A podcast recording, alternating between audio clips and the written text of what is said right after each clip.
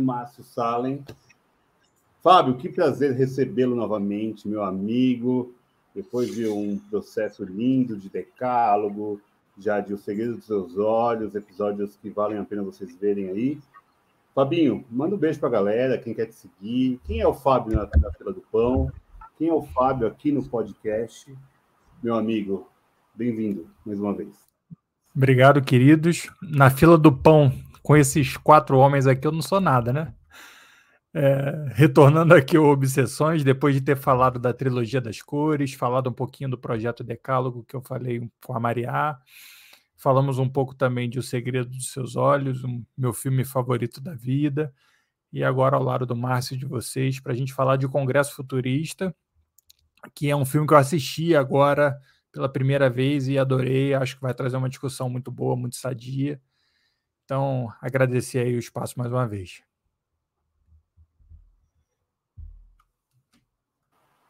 A casa é sua, venha quando você quiser. Márcio Salem também aqui, sei lá quantas vezes ele já veio. A gente já falou do Pagador de Promessas, a gente já falou de é, a trilogia lá dos dólares, um dos filmes lá. E bem-vindo de novo, Márcio. Márcio, grande homem, é, grande crítico do Brasil, melhor crítico do Brasil, para a gente falar de um congresso futurista com um propósito temos um propósito importantíssimo, falar sobre animações. Márcio, bem-vindo novamente. Quem é você? Quem segue? Acho que o Vitor deu uma travada, né? É. Faz, faz aquela listinha lá para a gente ficar com invejinha. É, primeiramente, não um homem grande, nem um grande homem, mas apenas um sujeito norte latino-americano que mora hoje em Fortaleza. Obrigado pelo convite mais uma vez. Eu sou crítico de cinema. Alguém disse alguma vez que eu podia ser um crítico de cinema, acabei que eu sou um crítico de cinema. Massa. É, pô, a gente vai falar de algo que é muito importante para a gente discutir hoje, né? É um filme que tem muito uma profunda relação há 10 anos, e se for pensar um pouco mais de tempo, por causa do livro do Stanislav Lev, já tem mais tempo. Então, tem toda uma articulação sobre o movimento da greve dos atores, as demandas dos atores. E vai ser um bate-papo legal. É, eu só peço, por favor, eu não gosto de entrar em polêmica com três minutos. Só peço, por favor, que o Fernando não me dirija a palavra no dia de hoje. Eu agradeceria, tá? Mas obrigado pelo convite, Leandro, Vitor. Vocês são pessoas incríveis e é muito bom estar do lado de vocês e do Fábio também. Sim.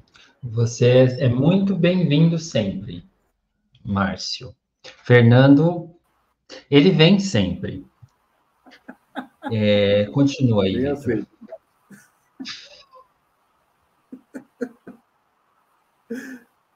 Vamos lá. Fernandinho, você tem a sinopse do dia Peraí, antes da sinopse, vou deixar já no começo. Márcio, a próxima edição do Clube do Crítico é sobre animações.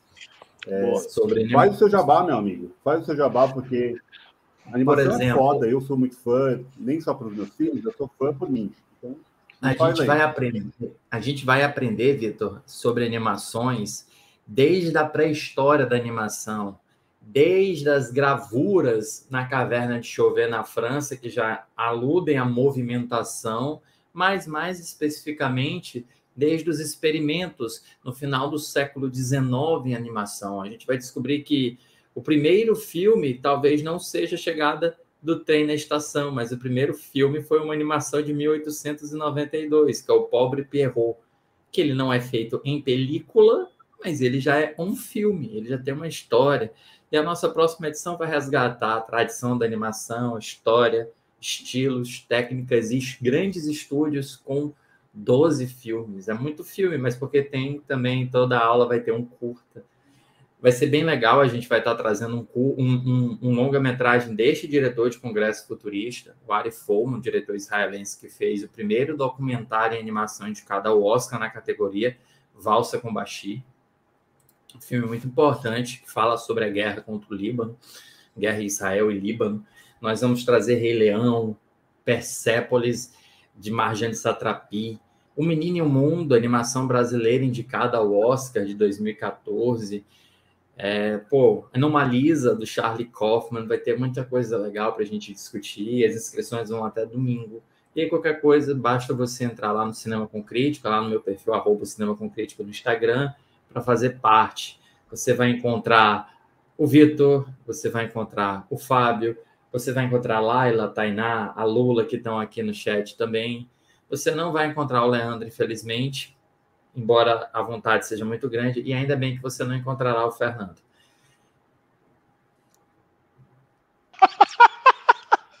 Isso aqui tá muito bom, mano. É para isso que eu venho aqui toda terça. É disso que eu tô falando. Vamos aí, vamos aí, vamos aí que vai ser da hora. Eu vou fazer essa porra aí desse curso, viu, velho?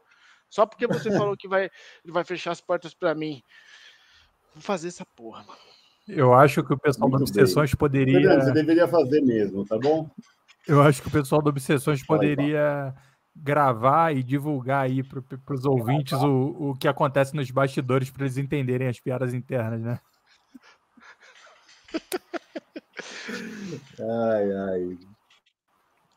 Bom, é muito foda. Eu sou fã do, do Márcio, eu sou fã do Clube do Crítico. Um beijo para todo mundo aqui que está aqui no chat. É um, é um ciclo muito bom, sempre vale muito a pena. Fábio, você quer falar um pouco do clube? Acho que é legal você pegar uma outra pessoa. Eu sou, eu tô aqui toda semana. Fala você um pouquinho do clube, cara. Depois a gente vai para o Congresso Futurista. Vocês esperem aí. Tá, vou falar bem em respeito ao Márcio por ele estar tá aqui. Eu vou falar bem porque o troço é bom mesmo. Já são quase três anos aí juntos, segurando a mão dele, é, escrevendo essa história junto com ele. É, vi o, o clube crescer, amadurecer, se solidificar, expandir. Acredito muito nessa paixão que ele traz para gente pelo cinema e, além disso, o fruto que isso traz também, as nossas relações pessoais, que só quem está dentro pode saber, é, as nossas amizades que a gente construiu, algo sólido, fortuito, é, que eu carrego muito dentro de mim e dou muito valor também. Né? O Márcio é realmente um cara super acessível, super incrível. É, eu tenho certeza que quem chegar vai gostar também.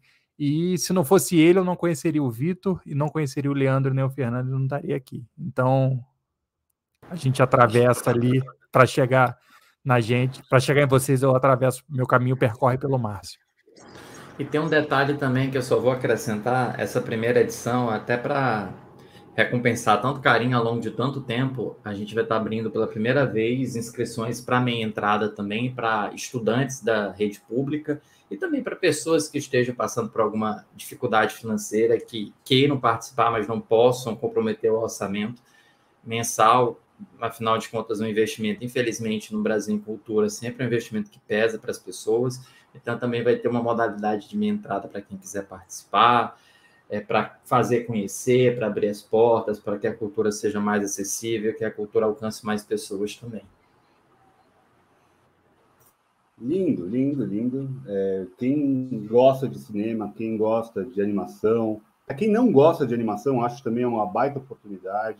Para quem acha que animação é só para criancinha, é, você vai quebrar a cara, porque o Márcio sempre traz coisas que estouram a cabeça. Vamos falar de um filme que estoura a cabeça, que é o Congresso Futurista, do Oli Fomo, é um diretor que eu gostei de cara com o Valsa Combatir, e daí tudo que ele quer faz eu quero ver, porque ele atingiu um nível muito foda. E é isso.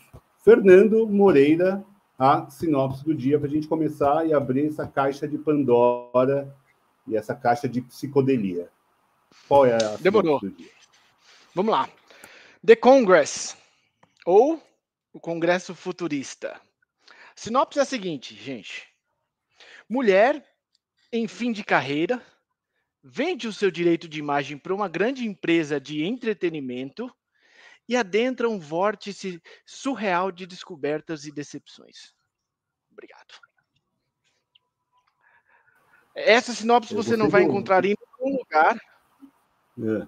porque ela acabou de ser feita. Depois de eu ter digerido o filme agora, há uma hora atrás que eu vi o filme. Então você, deve ter mais o vórtice do Vortex do, do, do, episódio que a gente gravou do, aqui. Do Gaspar Noé, Gaspar já peguei ali, Noé. Linkei. Percebe que vai ter no, no, no, na edição do março, a gente já comentou aqui com o Flea. Então Flea, vale a pena ir lá no episódio com o Flea também. A gente fez um duo, essas, essas duas animações. Eu vou começar então com Fábio Paredes. Fábio, sua primeira vez vendo o Congresso Futurista, o que você sentiu desse congresso? Você iria para esse congresso? Muito, muito doido, né? Para quem ainda não teve oportunidade de assistir o filme, se puder usar um psicotrópico, acho que ajuda. Eu não usei, né? Então, eu acho que ajuda talvez na, na compreensão, mas é um filme muito do sentir. Eu não sei se vocês ficaram com essa sensação, principalmente quando há aquela virada né, do live action para animação propriamente dita, e aí o troço começa a ficar bem doido, bem psicodélico. É, eu senti muito o filme, né? O começo é bem morninho, mas depois vai engrenando. E me chama muita atenção nessa sinopse que o Fernando trouxe de uma mulher em fim de carreira no auge dos seus 44 anos, né? A gente aqui que é da mesma geração e já está chegando nesse número, eu não me imagino estar tá encerrando a carreira nesse momento. Então a gente vê, tem essa, esse, esse viés, essa crítica em relação à sociedade matriarcal, que a mulher já está envelhecida, o, o, o agente toca nesse assunto algumas vezes e ela só tem 44 anos, né? Isso me chamou muita atenção, mas é um filme que eu recomendo muito não ver sóbrio. É aquele filme que faz bem não ver sóbrio, né? O que, que você achou, meu amigo? Pô, eu acho que tem. E aí, Fernando uma... Moreira? Eu não, não sei quem era o amigo, mas eu pensei que era. Que eu pensei amigos que são todos amigos, então todo mundo fala junto. Vamos falar todo mundo Não, mas junto? eu passo. Eu passo, eu passo, eu passo a minha vez de falar para o meu amigo Márcio Salem. O Fernando tá doido para ganhar o perdão do Márcio. Não se humilha, não, Fernando. eu passo. Pode falar, Márcio. Eu quero vir aqui ouvir você, como sempre. Obrigado, Vitor, por ter passado o dedo aqui. Tu apontou assim para mim para o lado. Valeu. É, tava ouvindo um ruído. Seguinte, eu acho legal que a gente pense Congresso Futurista também nisso que o Fábio falou, é uma matriz de análise interessante, é matriz do envelhecimento da mulher dentro da indústria da arte. Eu acho que, inclusive, a gente pode fazer um link, não pegando um caso específico, mas um link de como essa, essa ideia do envelhecimento feminino ela acaba provocando um adoecimento da, do espírito feminino da, do, emo, do emocional feminino obrigando a mulher não apenas a se submeter a diversas cirurgias invasivas para tentar conservar uma aparência que ela não precisaria ter que conservar se não fosse uma sociedade, ou que ela até poderia querer conservar, mas que fosse algo natural, algo que decorresse dela e não de uma imposição. A gente pode pegar, por exemplo, casos de atrizes como a Nicole Kidman. As séries em que a gente olha Nicole Kidman é que ela não parece ter expressão por causa dos procedimentos estéticos que ela acaba aplicando no rosto, que a gente sabe que não é culpa dela a gente sabe que isso existe uma imposição de uma indústria para que ela permaneça bonita, apesar de sua idade ser quase 50 anos de idade. E tudo bem, as pessoas envelhecem. Eu estou com 40, por exemplo. E ainda bem que eu estou com 40. A gente amadurece, a gente envelhece. Eu acho que esse filme ele chama a atenção para essa matriz do cinema clássico também, que isso acontecia bastante. Quantas grandes atrizes não desapareceram na história simplesmente porque envelheceram? e foram relegadas a papel de megera, a papel de avó, a papéis, papéis menores, simplesmente porque envelheceram e foram substituídas por atrizes mais novas, como se a idade fosse uma condicionante ao talento.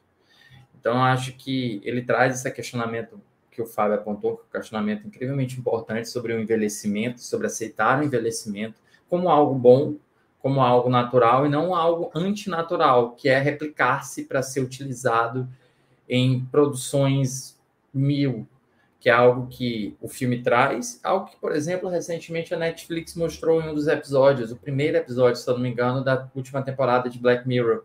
É você vender a sua aparência para que sua aparência seja reproduzida é, em um filme. Acho que é importante também depois a gente discutir sobre isso, porque está à luz das greves dos roteiristas, ou greve dos atores, desculpa, é, a utilização da inteligência artificial para replicar atores falecidos, para replicar atores em atividade, para diminuir os custos da indústria e por aí afora. Acho que é interessante porque o filme é meio profético em relação a isso. Não só o filme, mas o livro, sobretudo, do Stanislaw Lev, que é o autor de Solaris, que virou uma obra-prima na mão do Tarkovsky. Então, acho que tem muita, tem muita coisa importante para falar. O Leandro já está exaltando os Solares, olha lá. Ah, porque tá... falou, já, já foi citado. Muito obrigado. A gente fica por aqui. Semana que vem tem mais. Vai ver Solares. Vai você, Leandro, vai você, vai você. O que, que você achou desse filme, meu amigo? Você, nosso artista, nosso mentor intelectual, o que, que você achou desse filme, meu amigo? Cara, eu fiquei com vontade de ser digitalizado. Fiquei com esse desejo de imortalidade, assim, de uma imagem também, porque tem esse conceito, tem a coisa do é, eu tô no ostracismo, eu tô assim numa baixa da minha carreira há 15 anos, como mostra o mas tem também esse desejo de sacralizar uma imagem para sempre, né? Que é também o que Hollywood faz, né? Muitos diriam que muitos não seriam o que são se não tivessem morrido jovens, né? A Marilyn Monroe, que eu insisto em falar, de, eu insisto com vocês para trazer um filme da Marilyn Monroe esse ano, porque estamos completando 70 anos da Playboy, e ela foi a primeira capa da Playboy, e ela representa um monte de coisa que dá para falar, um monte de coisa, e, e eu acho que tem um, tem um queijo de Marilyn Monroe nisso aí, né?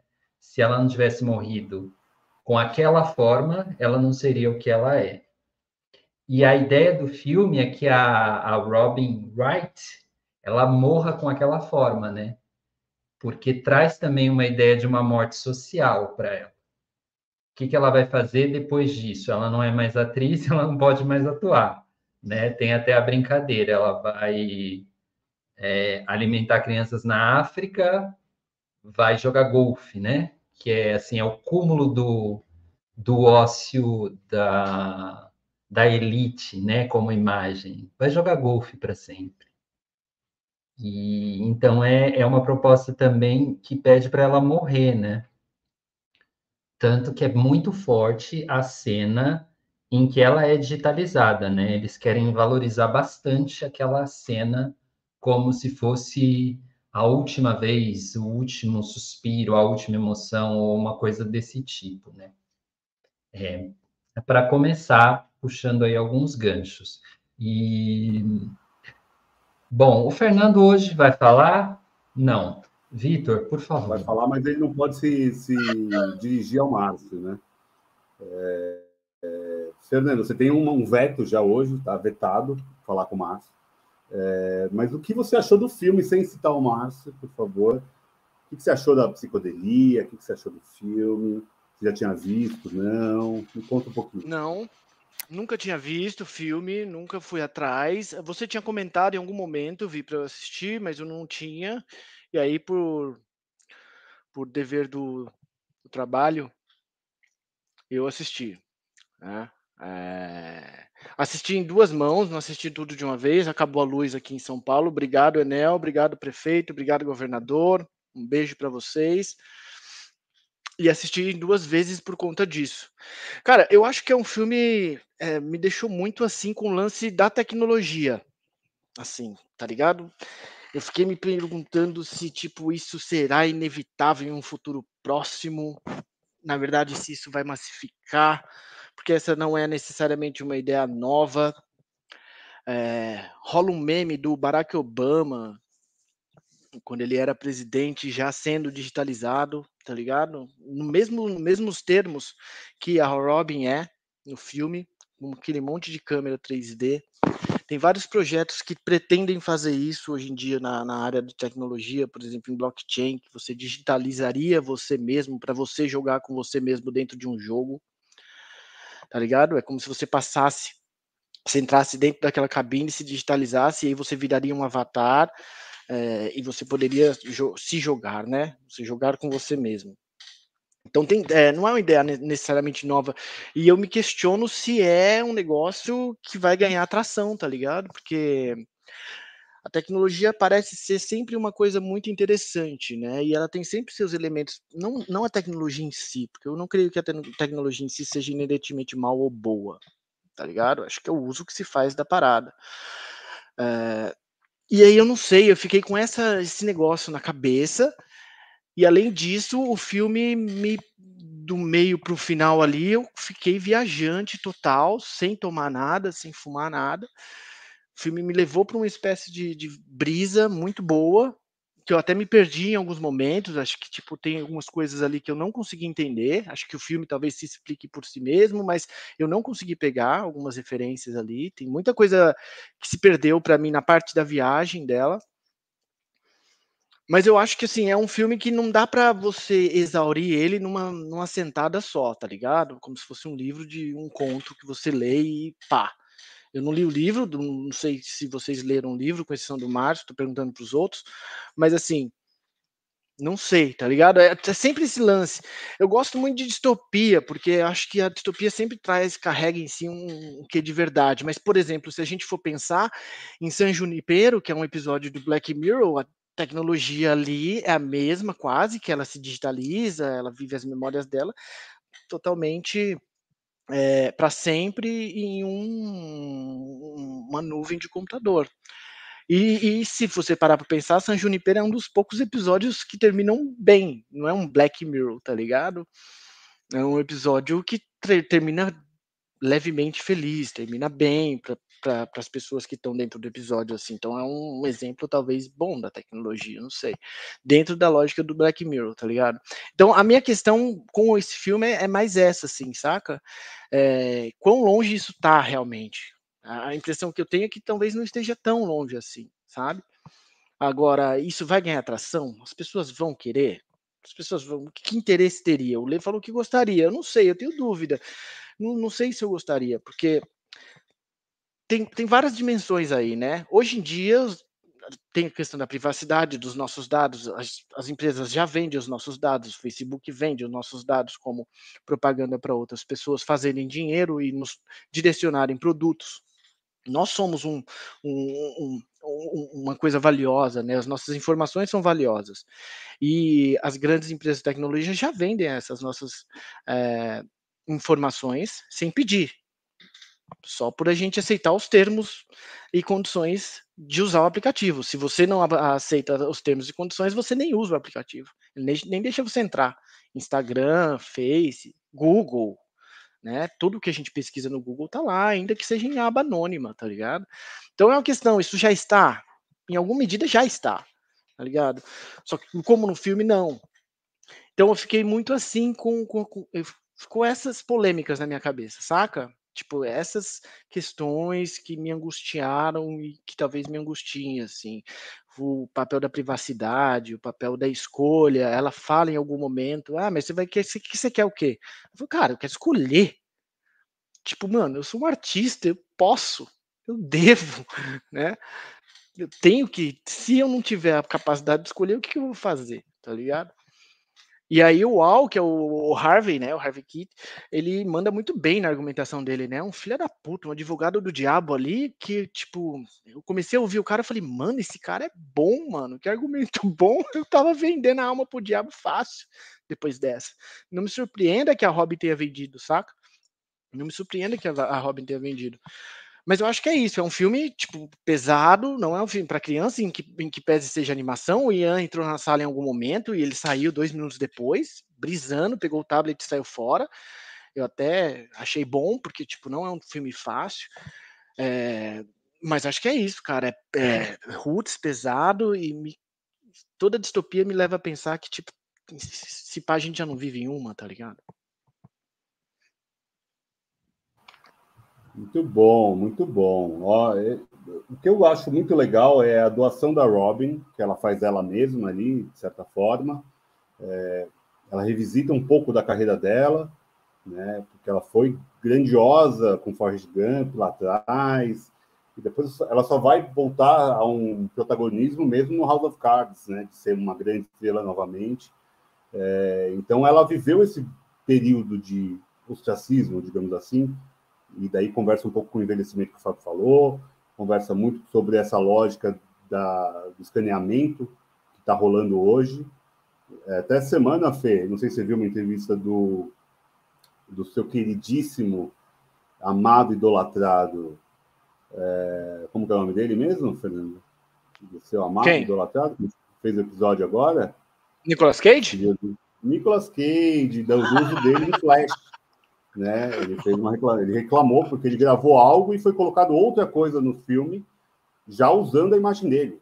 Aquilo tudo foi feito com inteligência artificial, entre aspas, sem consentimento dele, e ele criticando bastante essa atuação da produtora com a imagem dele.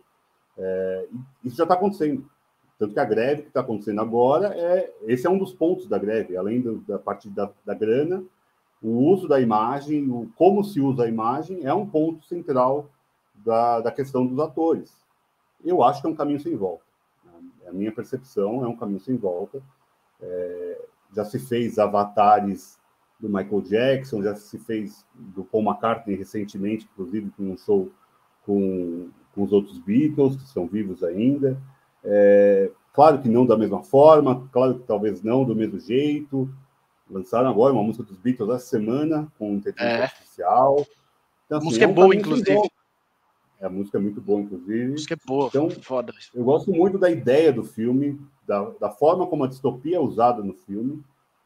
Gosto muito da, do mix de live action com animação, porque para mim a animação ela se encaixa muito bem no momento ali. Porque se fosse aquilo lá que é animação em live action, eu ia me perder no filme totalmente. Ia falar, nossa, mas que viagem isso aqui, ó. Tentando fazer essa psicodelia. E as cores são lindas, o, o visual é muito bonito, é muito bem feito, é, calha bem com a lógica da psicodelia, porque é a, é a ideia, né, de estar tá tomando um remedinho ali, de ficar loucão mesmo. Então, eu acho que é, é, o uso é muito bem feito da animação. Não é uma, um, uso, um uso gratuito, digamos assim. Então, eu, eu me agrada muito. Você sabe que eu tenho um problema com ficção ou com fantasia, e eu acho que o filme sabe abordar isso. Ele coloca uma distopia, ele coloca a problemática da distopia muito bem colocada, e daí a hora de viajar, viaja na animação. E aí é a parte boa, assim, a parte louca, a parte distópica, de fato, vai na animação. E daí, a hora que volta para o mundo real, lá para o final do filme, é o caos, é o mundo perdido, é, sei lá, o jogador número um, a gente pode falar de é, Filhos da Esperança, a gente pode pegar outros filmes ali que parece muito aquele bando de gente zumbi. É, então eu acho muito, muito foda como é usada a animação para o filme, para dar força ao filme.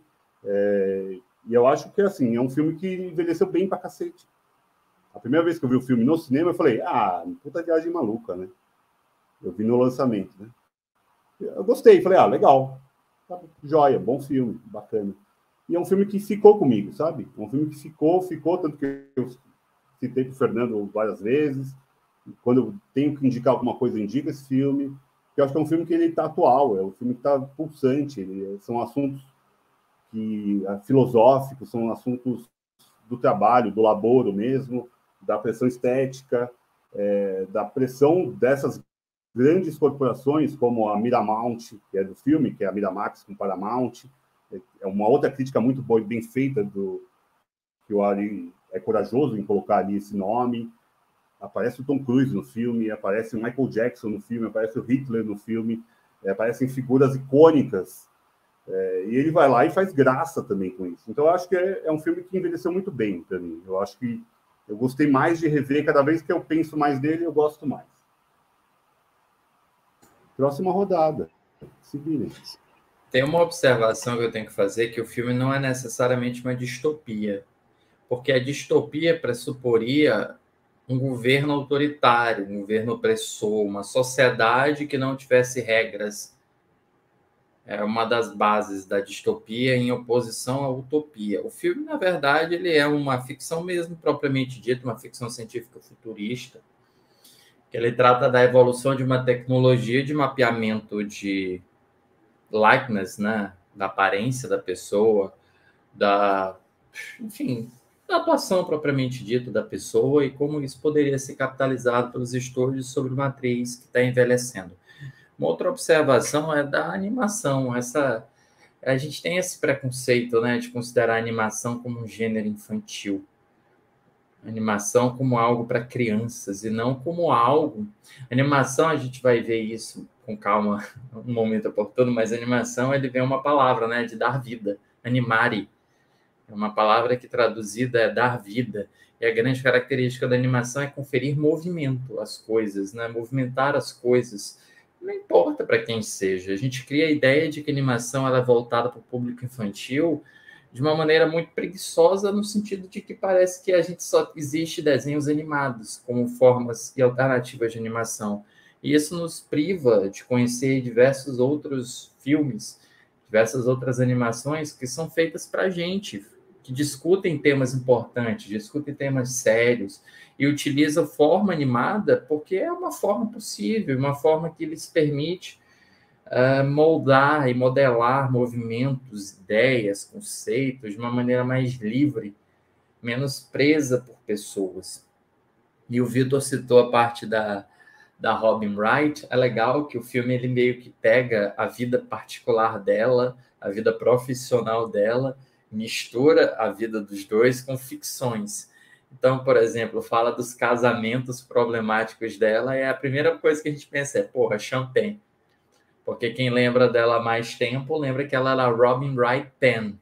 Ela foi esposa do Champagne por talvez uma década ou um pouco menos, mas por um tempo significativo. Eles foram casados e eles tiveram um término muito tribulado é, em Hollywood. Eu acho divertido como ela se oferece como personagem para o filme. Ela não é apenas a atriz que interpreta uma personagem, ela interpreta ela. Uma versão alternativa dela, mas ela está interpretando ela, está modelando a partir dela, está perdendo um pouco de vaidade, está deixando que sua carreira seja, e alguns dos seus grandes esforços sejam comentados, criticados, condenados, escrachados, abertos, expostos, e tudo bem. Acho que isso vai muito ao encontro do que o filme propõe, que é justamente você vender a, a pessoa. Você está vendendo não apenas a atuação, você vende propriamente dito a pessoa. E, Vitor, tu citou um monte de caso, vamos lembrar de um, tem, eu acho que tem um pouco mais de duas décadas quase, Capitão Sky e o Reino do Amanhã é um filme que traz o Laurence Olivier, Sir Laurence Olivier, grande intérprete das obras do Hamlet antes do Kenneth Branagh, como vilão do filme pós-mortem. Você tem agora um filme que vão lançar, não sei quando, né? Mas vai ser protagonizado, eu não consigo nem imaginar o uso dessa palavra, mas protagonizado pelo James Dean. Como é que James Dean pode fazer um filme mais de meio século morto? Mas ele está protagonizado pelo James Dean. Pô, mas não é o James Dean, né? É uma versão computadorizada do James Dean. Não existe mais James Dean. Isso é uma questão que é muito pesada. A gente, a gente como espectador, a gente talvez a gente queira acreditar. Poxa, vamos supor que você tem um apego muito grande por um acho. Eu vou pegar o Tom Cruise porque meu caso concreto é com o Tom Cruise, né? Minha paixão é com o Tom. O Tom vai morrer provavelmente antes de mim. Ou pelo menos assim eu desejo, né? Porque eu não quero morrer antes dele. Ele é 20 anos mais velho que eu, então eu espero que ele morra antes de mim. Quando Tom morrer, eu vou ficar muito triste.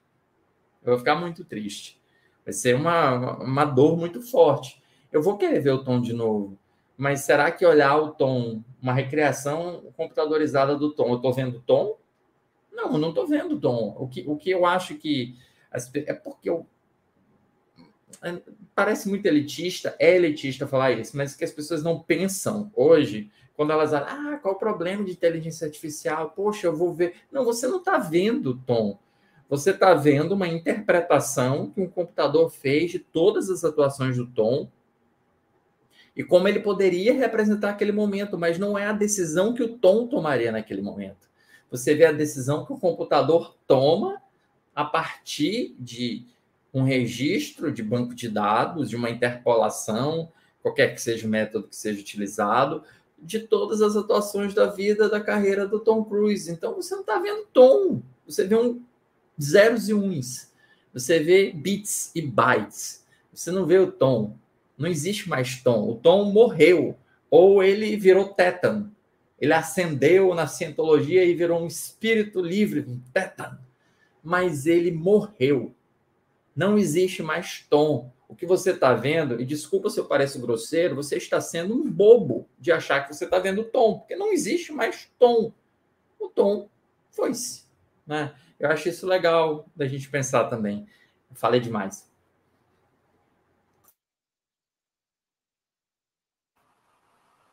Eu também Sim, adorava ver mais Philip Seymour Hoffman, mas eu já vejo os filmes dele que ele fez.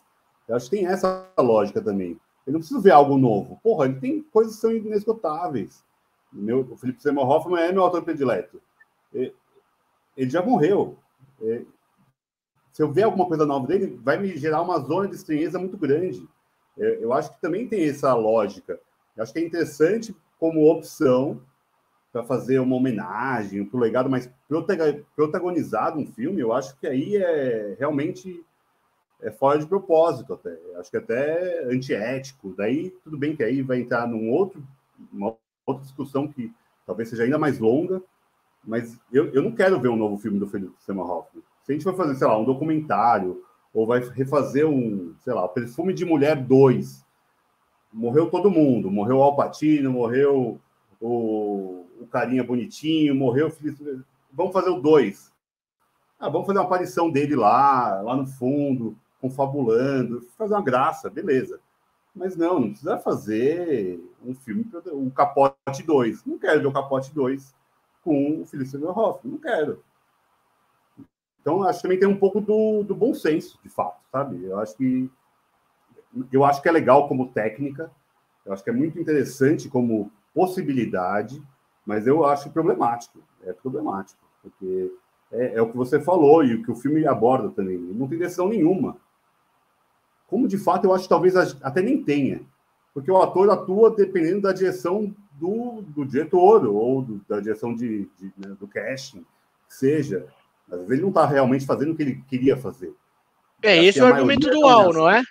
Esse é. é o argumento dual que eu achei matador. Tipo, você já não tem muita escolha, mano. Aliás, é que escolha nós temos? A escolha que nos é, nos é permitida ter é a escolha dentre várias opções, e você escolhe uma ou duas tá ligado? Então, Nietzsche já falava uma parada mais ou menos assim também, tá ligado? A ilusão da escolha.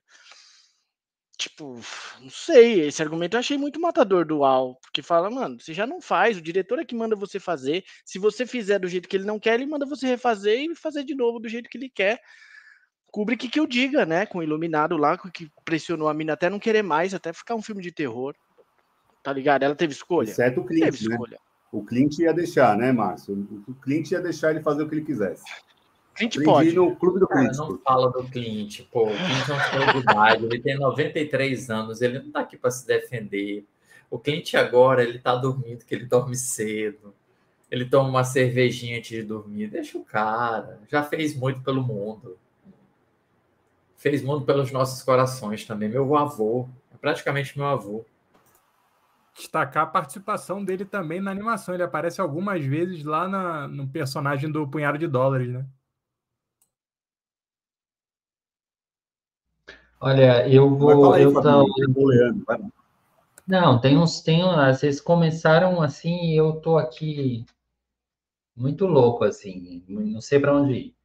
Mas. O que, que eu ia falar? Tá.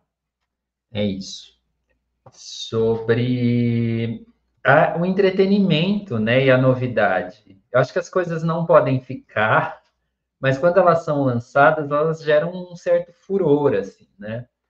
Porque cria-se ou vende-se essa necessidade de uma coisa nova, né? Isso causa comoção, as pessoas querem ver e tal e dá a impressão de que a gente está avançando. Eu acho que por isso que as pessoas gostam tanto da, da novidade, né? Da impressão de que nós estamos nos aprimorando e tal.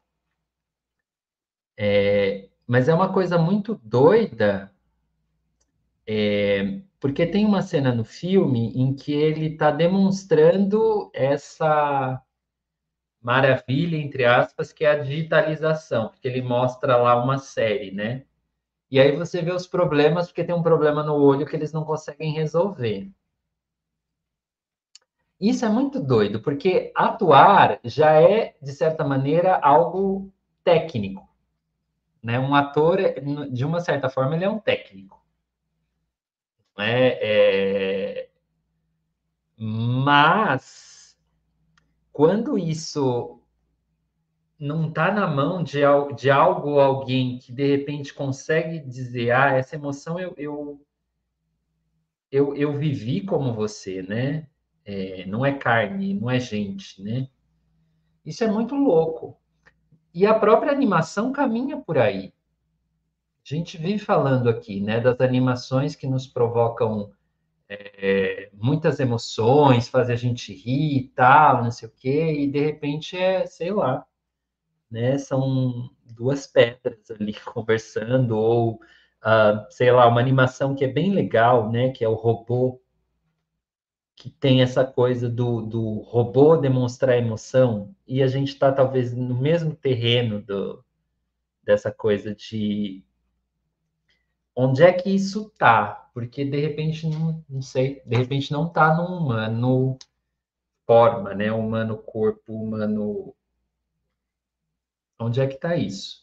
Não vou saber responder, mas eu não sei para onde caminhar. E também, quando o Márcio ficou falando tom, tom, tom, tom, uma coisa que eu quero compartilhar, na minha cabeça eu estava assim.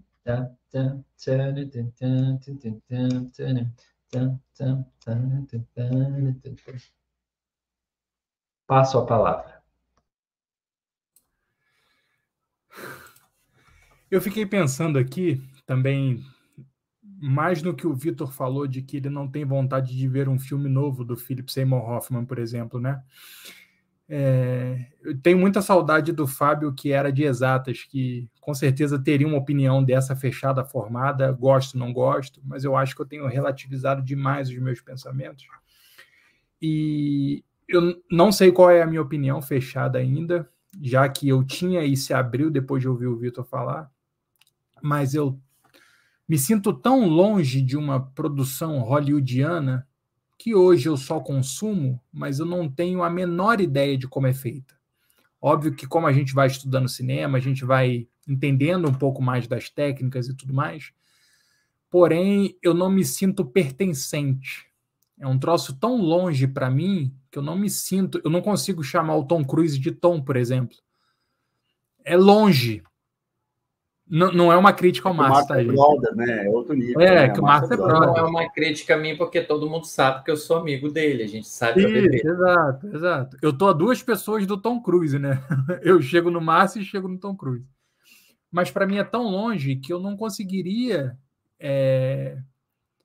Eu não conseguiria palpar o quão diferente é o Tom Cruise de verdade para o Tom Cruise criado talvez por uma inteligência artificial. Paralelamente a isso, eu teria total dificuldade de ver um Objeções, por exemplo, sem ter o Vitor Pessoa, sem ter o Leandro Pessoa, sem ter o Fernando Pessoa. Se vocês fossem, não tivessem mais aqui, resolvessem ir embora para Passárgada e colocassem um holograma, um holograma aqui, um avatar, eu não conseguiria distinguir o pessoal de Hollywood, mas vocês, que são pessoas que eu conheço, que são pessoas próximas, eu sentiria essa falta. Então, me trouxe essa reflexão que eu não consigo cravar, igual o Vitor diz. Eu não queria ver um filme do Seymour Hoffman de novo, porque está tão longe a formação dos filmes que ele fez que eu não sei como foi feito, né? Então, seria diferente para mim ver um programa do Obsessões, por exemplo, que são pessoas que eu conheço e tudo mais. Cara, paralelamente a isso, eu, eu, eu, ficaria muito feliz de ver o Marlon Brandon fazendo alguma coisa hoje em dia, ouvir o Jimi Hendrix tocando uma música nova, ou Kurt Cobain com uma brisa, ou então mesmo os Beatles, que é outra coisa que eu nunca conseguiria acessar porque já foi, tá ligado? É louco, mano. É, é, é abre uma bifurca, né? Bifurca, trifurca a sociedade, né? Porque quando uma tecnologia vem, uma tecnologia disruptiva como é a inteligência artificial, como são outras tecnologias também, ela de alguma forma você não consegue ficar indiferente e mais do que isso, a regulação estatal não consegue acompanhar, porque quem vai definir em última instância quem é que tem uh, o direito sobre a imagem é a regulação, certo? É o direito, é o Estado, é alguém vai ter que fazer lei. Aí o bagulho, a tecnologia entra na sociedade sem uma lei, uma base legal definindo quem são, a, sabe, quem são os tributários do rolê né? Quem é que define o direito? Até hoje era assim, porque até agora a gente não tinha isso, agora a gente tem, mano. E aí, como é que faz? Eu acho que tem um chão ainda, pelo menos aí, de cinco anos para que os estados, as jurisdições se apliquem a essas tecnologias. E não estou falando só de inteligência artificial, estou falando de blockchain, estou falando de é, um monte de coisa, tá ligado? NFT, todas essas tecnologias novas aí que surgem e que, que, que se você não acompanhar essa parada, as empresas como elas são ficam para trás. Ao mesmo tempo, eu acho que é um negócio assim. É, eu não consigo, tipo, de antemão dizer que vai ser um bagulho zoado. Porque eu acho que é o uso das pessoas que vai fazer, que vai qualificar essa ferramenta. Tecnologia é uma ferramenta. Mas, se a gente pensasse, 20 anos atrás, 30 talvez, a gente acessava as informações de forma geral, por meios de livros, basicamente, passava na nossa casa a porra do cara da enciclopédia para vender, Larousse, Lembra disso? E a outra lá, a Barça. O Barça. O mano batia na nossa casa, falava, e aí, quer uma Barça hoje? Pô, não. E eram 1.800 reais a porra da Barça em 1995, quando o Real tinha sido lançado. Era um bagulho exorbitante, saca? As nossas referências que a gente tem, a gente pegou pela televisão. Não necessariamente a gente tinha um VHS lá na mão, sacou? Hoje em dia, mano, você se PAN, se você tem, sei lá, quarentão, igual a gente aqui, dificilmente a gente vê o Jornal Nacional. Você se informa por outros meios. É possível que algumas pessoas que têm o que falar, elas tenham canais. As pessoas têm canais. Oi, bem-vindo ao meu canal. A gente tem um canal, sacou? Tipo, você não tá mais preso a Globo, SBT, graças a Deus, Manchete, Manchete é ótimo. Rede Record, essas coisas, tá ligado? Então, eu acho que é uma. Não sei, eu não gosto de usar muito esse termo, mas me parece, às vezes, sabe aquelas teses do Lutero lá? As 95 teses, assim, de tirar o poder do Estado, de fuder com a religião. Até então, todo mundo tinha que ir para a igreja para ler a porra da Bíblia, porque só os caras liam a porra da Bíblia em latim. Quando Lutero fala, não, Diogo, você pode ler a porra da Bíblia, eu traduzi, tá aqui na sua língua, agora só precisa aprender a ler. Me parece um pouco isso, saca? Tipo, tem a tecnologia, tá aí. Você pode fazer o que você quiser com ela. Você pode usar ela pro mal, tá ligado? E você pode usar ela pro muito bom, pro muito bem, tá ligado? Quem não ficou tocado entre vocês de ter visto aquele comercial da Elis Regina lá? Foi legal. Foi um negócio que, mano, não, não só não foi legal, foi, bateu milhões de visualização em horas. Horas. Tá ligado? com a Maria Rita lá e a Elise. Então é um negócio assim que eu acho que eh, eh, tendo a ver uma parada que, tipo, não sei para onde pode caminhar, mas alguém muito inteligente vai pegar essa parada e fazer umas coisas legais. Tanto é verdade que hoje a gente só acessa informação através de canais de YouTube, é, podcast, todo mundo vê, que nada mais é que um programa de rádio, sacou? Né? Nada mais é, é um nome rebuscado, tá ligado? Então eu acho que, tipo, a, coisa tende, tende a ir por aí, mano. Eu, não, eu, eu, imagino que no futuro a gente nem precise ter tantas redes sociais, por exemplo, a gente não vai ter mais o Instagram, vai ser uma própria rede que você tenha. Então tem o Clube do Crítico, tem uma rede e é a rede já, tá ligado? Não precisa estar hospedado no Instagram. Você não precisa ter autorização do Mark Zuckerberg para existir, porque esse é um problema.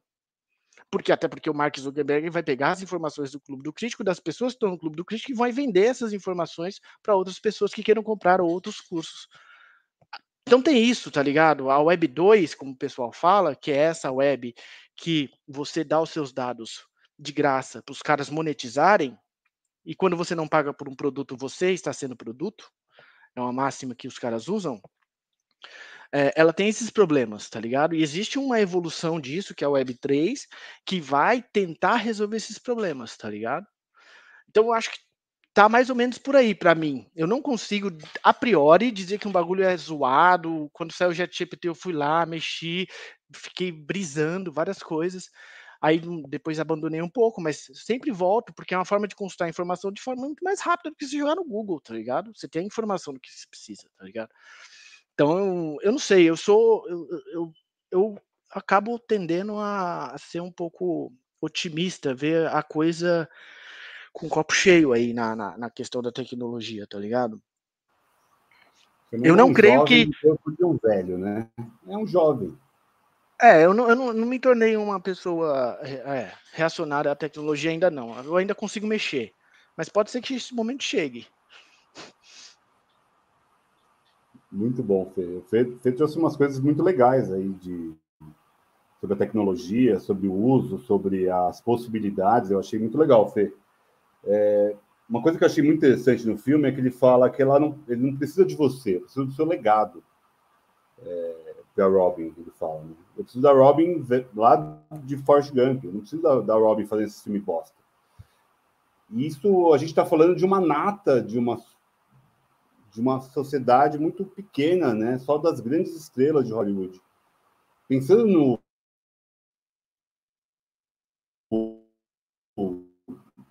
baixo cledo, acho que eu travei, né? Mas voltou já. Voltei. É, é, a gente está falando do alto escalão de Hollywood, mas pensa no baixo clero, né? Na galera está começando, que não tem esse legado para entregar. É, acaba sendo mais uma forma de uberizar ou até de precarizar o trabalho. É, é, mais uma forma de ter menos emprego também. Então o filme acaba pegando também esse viés do trabalho, né? Podia ser um filme do Ken Loach aqui, é, poderia ser muito bem um filme do Ken Loach. É, talvez não fosse tão estilizado, talvez não, né? Porque ele é um cara mais cru, né? Mas eu acho que poderia ser. É... O, que eu, o que me incomoda no filme, é o único ponto que me incomoda, é um pouco a conexão com os filhos, sabe? Acho que é, é uma conexão largada do filme. É, é, é, o único ponto que me incomoda, assim. É uma conexão que não precisava nem ter, porque é uma tentativa de um melodrama, de uma conexão que a, a mim não se conecta. Eu entendo a lógica do, do filho que tem um problema auditivo, é, que de certa forma ele até precisa dessa tecnologia para o futuro, para ele conseguir ouvir, e ele me parece alguém que está à frente do seu tempo, é, não fica muito claro também, né? É, mas eu acho que é uma conexão frágil do filme. É o único ponto que me incomoda do filme. É, de resto, eu acho que é um baita filme que ele usa a animação, voltando a falar de, da animação aqui, de um jeito muito interessante. E o escaneamento da Robin é feito num, naquele, naquele domo, né? Que me lembra o Globo da Morte, do circo. É, acaba sendo uma morte dela ali. É, eu, me sinto como aqueles caras do Globo da Morte que estão ali rodando, sabe, as motocicletas, só que ela desaparece ali de fato. Ela vai para aquele mundo do Congresso futurista. É, então, acho que a, o formato também é muito bem feito, é muito bem pensado, esse formato do domo, é, de como é feito esse, esse escaneamento dessa morte em vida dela. Acho que é, é, é, são esses os pontos que me incomodaram, essa conexão com o filho me incomoda é, com, as, com os, os, filhos, né? Com a filha menos, ainda, né? Super largada. O filho ainda tem uma tentativa de um drama por conta da deficiência dele, né? É, mas o resto eu acho um baita filme. Vocês se incomodaram com alguma coisa do filme? A psicodelia incomoda? O visual incomoda? Alguma coisa incomoda? Psicodelia nunca incomoda, Vitor. Psicodelia nunca me incomoda. Surrealismo Dadaísmo, Salvador Dali nunca me incomoda, sempre entram aqui em casa com o maior prazer. Nunca vou incomodar por causa disso. Mas os filhos ficaram. Ela cagou pros filhos, né? Mesmo o Arrow, eu não achei a história verossímil, tá? Tipo, não, não, não, tá, tá lá, mas é porque ela tava brisada no, no bagulho que ela tinha sugado lá pra, pra ver as animações e tal. Naquele naquele, naquele doce que ela inalou, né? Que ele é um LSD inalável. Acho que foi isso, porque, mano, os filhos ali, ela caga pros filhos, eu nem senti isso aí, vi. Então, passou tão despercebido para mim, foi tipo assim. Se não tivesse falado, eu ia falar, pode crer, ela é uma péssima mãe, talvez. Eu queria trazer essa situação dos filhos também, que foi um ponto muito importante para mim, é, que talvez a escolha dela como mãe, né? Ela estava até certo ponto resistente em aceitar o convite e talvez vislumbrando uma melhora no caso do filho, ela fez. Então, até essa virada ali de, da transformação para a parte da animação, eu ainda consegui comprar, achando que viria por vir. Só que aí dei com burros na água. que é a filha, né, a menina, só aparece em animação em uma cena depois, e depois a relação dela com o filho, que é o Code Smith McPhee, e que eu gosto de ver esses atores que são crianças, né, crescendo. É o vencedor do Oscar Moral aí do, de ator coadjuvante, na minha opinião, do ano retrasado, passado. Mas é, ficou largado realmente, eu estou muito com o Vitor. E eu queria falar do Paul Giamatti também, que ele, para mim, ele sempre está bem. Por mais, por menor que seja o papel dele, para mim ele está sempre bem. Ele é aquele coadjuvante que se encaixa sempre.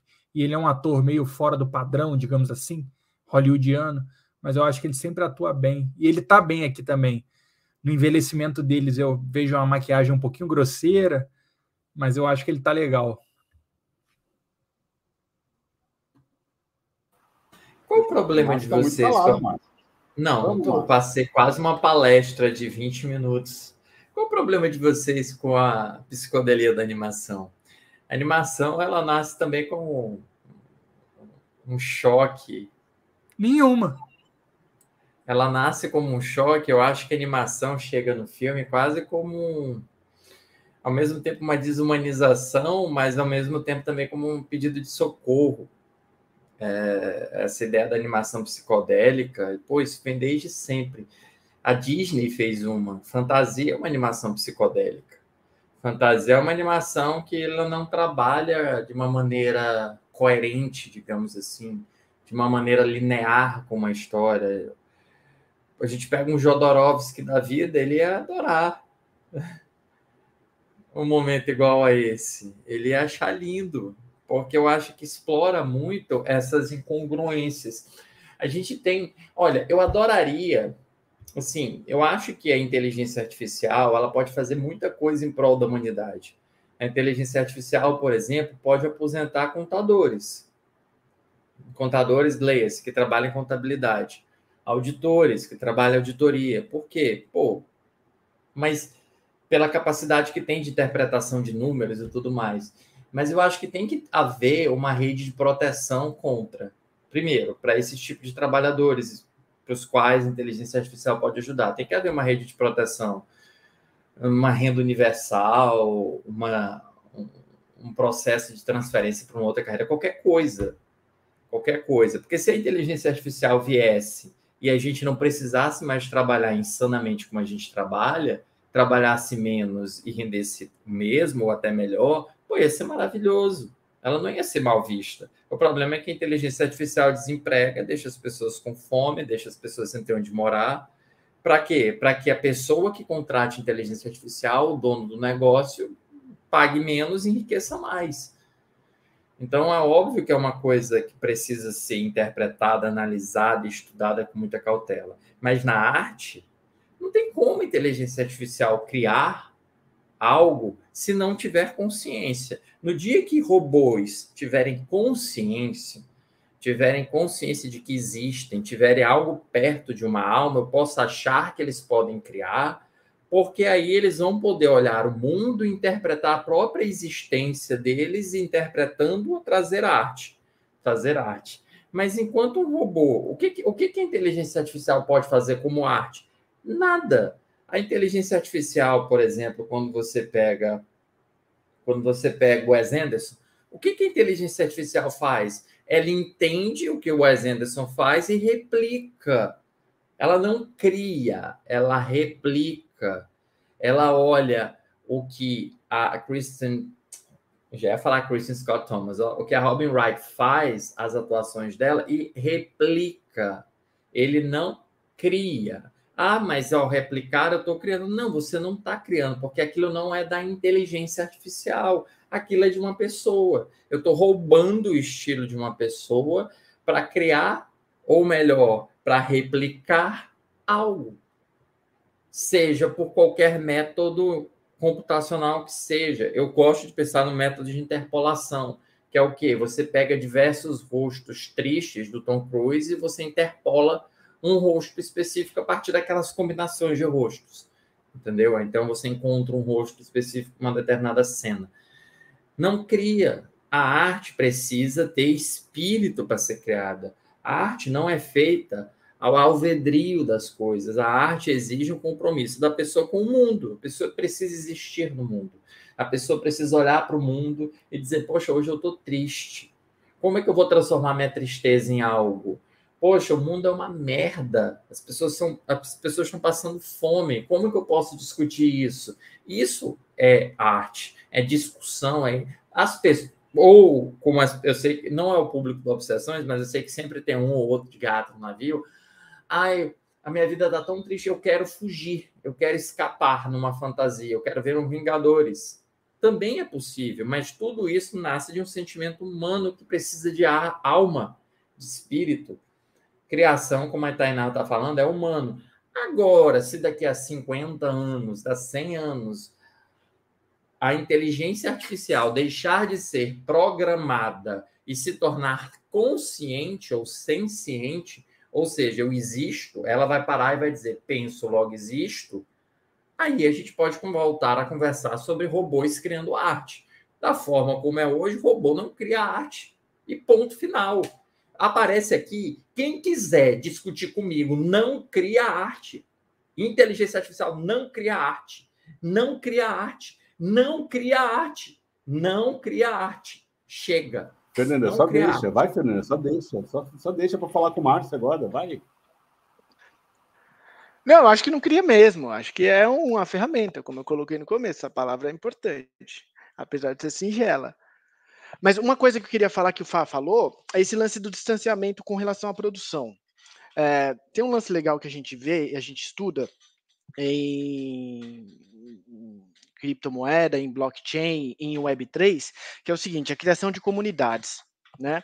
Então, o Clube do Crítico tem o seu valor, não só porque o Márcio é o cara que é, tá ligado? Mas também porque tem uma comunidade, uma comunidade de gente foda, né? É, e essa comunidade sustenta, e essa comunidade ela se gere, ela se balanceia, ela se equilibra, ela é, saca? Então a comunidade é importante. O que eu quero dizer com isso? Esse NFT que está aqui atrás de mim, ó, é o símbolo da Ethereum, é uma blockchain. É a segunda blockchain mais importante que existe. Esse é uma NFT. O NFT nada mais é do que um token que você tem, que você carrega ele dentro da sua carteira. Esse NFT a gente comprou, eu, o Vitor e o Lê, a gente comprou porque tem um projeto de fazer um livro, de fazer um filme baseado em um livro. Tem um, um, um livro que conta a história, a história da criação da Ethereum, da rede blockchain. Foi criado em 2015 por um cara chamado Vitalik Buterin. É um prodígio, cara com seis anos já programava tal, e com 18 anos ele criou a Ethereum, que basicamente permite você criar NFT, criar criptomoeda, criar finanças descentralizadas e tal. A ideia do filme é que eles pediram para 50 atores, 54 atores de diversos lugares do país, mas sobretudo de países subdesenvolvidos, que eles fizessem o logo da Ethereum e esse logo da Ethereum ele foi cortado em quatro fragmentos aí, igual vocês estão vendo, tá vendo? São quatro fragmentos e é, reorganizado por inteligência artificial. E só tem 10 mil NFTs desse daí. Quem comprasse o NFT no começo da, da, da, do projeto, o dinheiro ia financiar a produção do filme. E para além disso, quem carregasse o NFT quando o filme fosse lançado, esse está tá, tá em andamento ainda. Quem está fazendo é o Ridley Scott, a produtora do Ridley Scott que está fazendo. Eles estão traduzindo o, o livro em roteiro, estão roteirizando o livro ainda, então não tem cast, ainda não tem nada. Mas quem tem os NFTs, possivelmente depois vai ter uma nova leva de NFT, você vai poder pegar mais um ou dois NFTs para você, e aí parte desse dinheiro vai ser direcionado para o filme, e uma forma de contribuir para a comunidade que bancou o filme, então a gente está bancando, tá ligado? parte é financiamento normal, parte é financiamento da comunidade. É, o Ethereum que você usa para comprar esse NFT vai para o filme, vai para fazer o filme, tá ligado? É, e você com o NFT você pode ter, tipo, por exemplo, o nosso nome no final, nos créditos. Tem alguns NFTs que os caras separaram, que são os NFTs mais especiais, que depois eles vão revelar que você pode ir conhecer como foi a produção do filme, tá ligado? Os caras vão pagar passagem para você ir para o lugar onde o filme foi produzido e tal. Então tem isso, você está engajando a comunidade, trazendo a comunidade para si. Então é a forma de você diminuir a distância que existe das grandes empresas É, e para você fazer, geralmente, a, as pessoas que vão assistir o filme participar do bagulho, tá ligado? Você aproxima, né? Você aproxima as pessoas. Então, eu acho que é uma fórmula, é uma das fórmulas, tá ligado? Se vai dar certo ou não, nem sei se o filme vai sair. Hitler Scott tá com 255 anos, provavelmente ele morra antes disso. Não sei se a produtora morre com ele, tá ligado?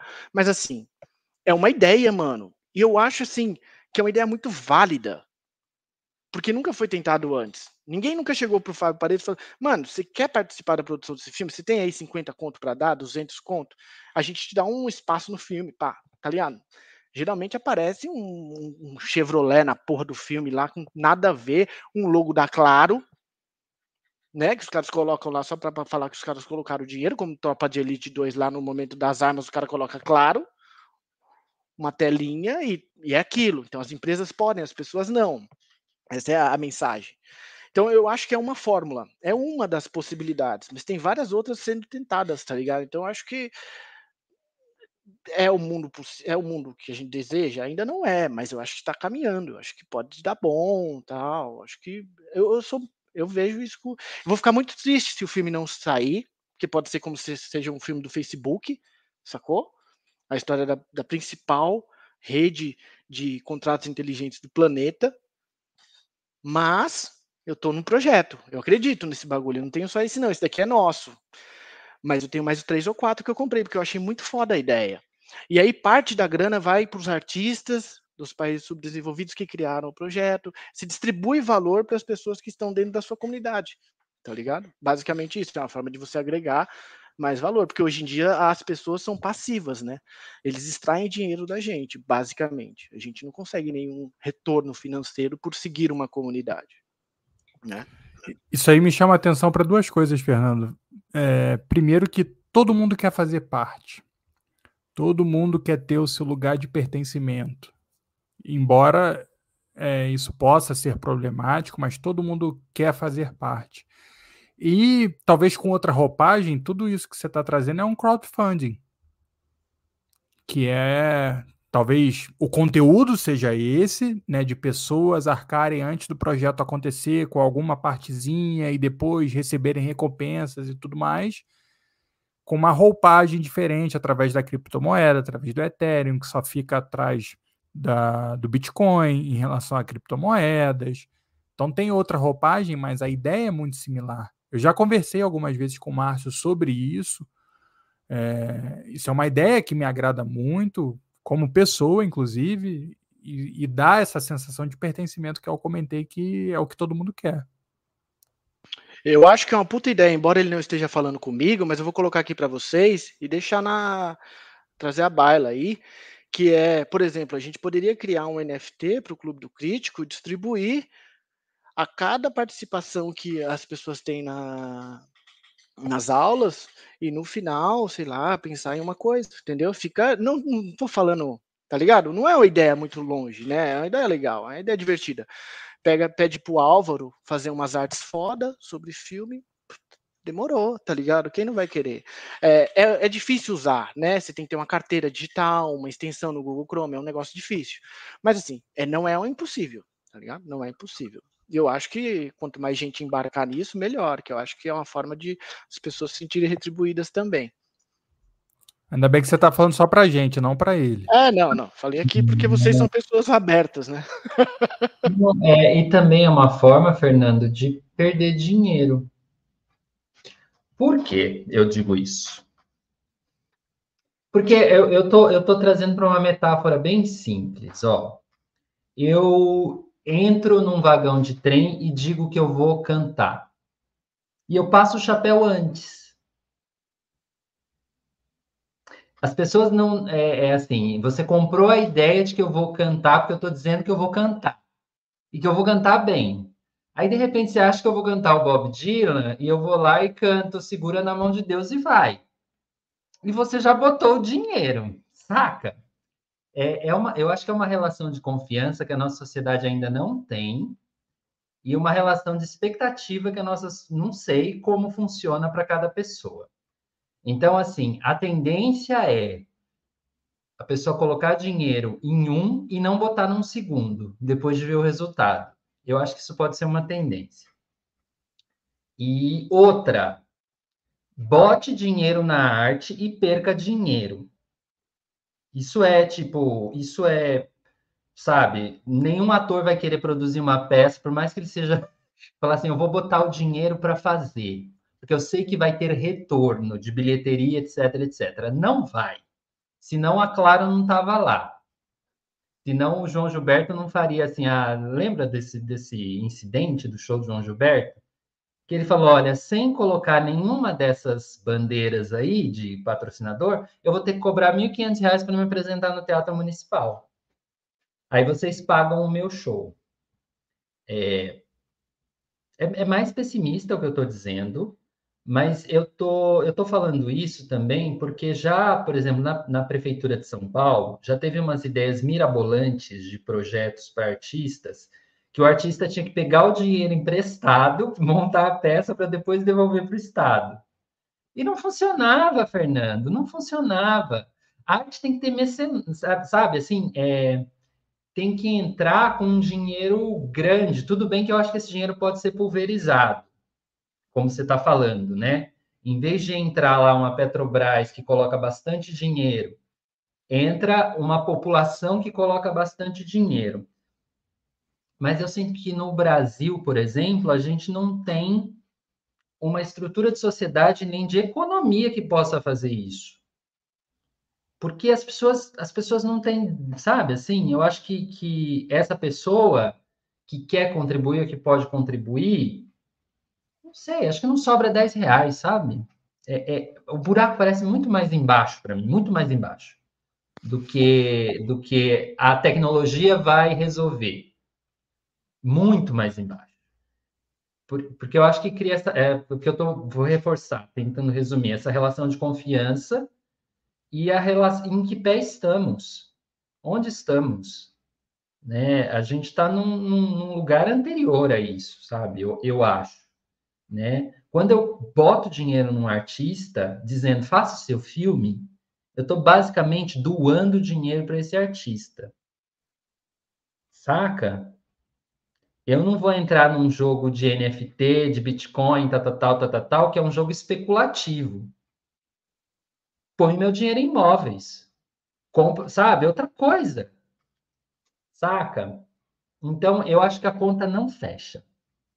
Mas é, uma, é só uma opinião, Fernando. É só uma opinião e eu não sei de nada do que você falou, inclusive. Eu até fiquei aqui, tipo a Nazaré, tá bom? Mas eu acho que confiança é um problema mundial, um problema do ser humano, né? Você veja que até bem pouco tempo atrás a gente pegava táxi. Depois que veio o Uber, que nada mais é do que uma plataforma de confiança, certo? São as cinco estrelinhas que a porra de um cara tem. Que aí você partiu, você começou a confiar que você vai de carona com uma pessoa que você jamais viu na vida. Tá ligado? É louco. Porque tem o, tem o, tem o brand lá, né? O que inspira tem confiança. A confiança.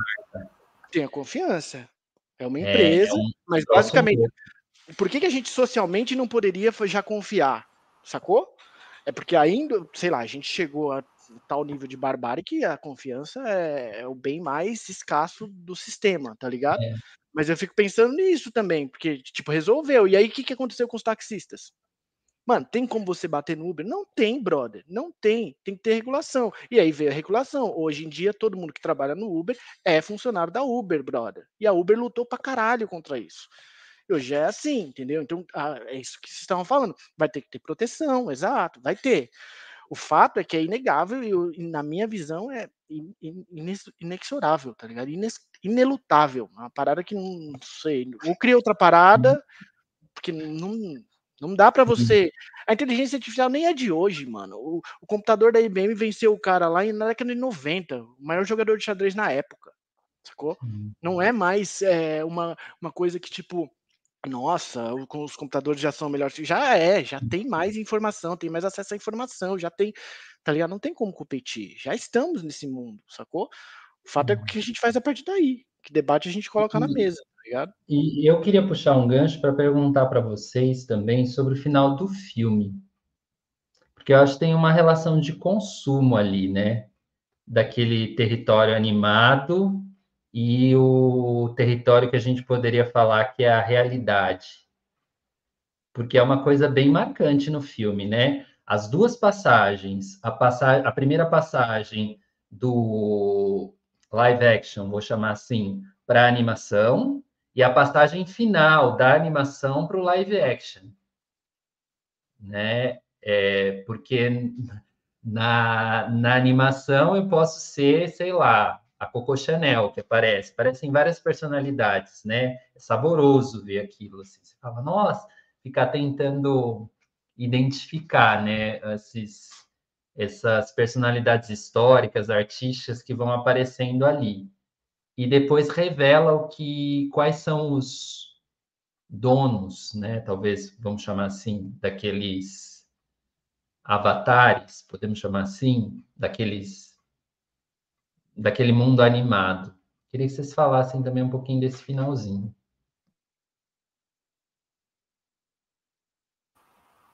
Eu queria falar que se o Márcio lançar NFT, eu comprava porque eu confio nele. É... Mas eu acho um final muito depressivo, né? Porque a gente parte ali de um momento do fim daquela tecnologia, na animação mostra ali, né? 20 anos depois não era o que era, né? Não era o uso mais, era ser do livre-arbítrio, o retorno do livre-arbítrio, de certa forma. Então, aquelas pessoas que estavam no mundo real é, buscavam algum conforto nessa possibilidade de ser algo, porque no mundo real ele já não era mais nada, eles eram todos mendigos ali, né? É, parecia realmente um mundo pós-apocalíptico. Então eu, eu, eu acho pessimista o final, me, me bate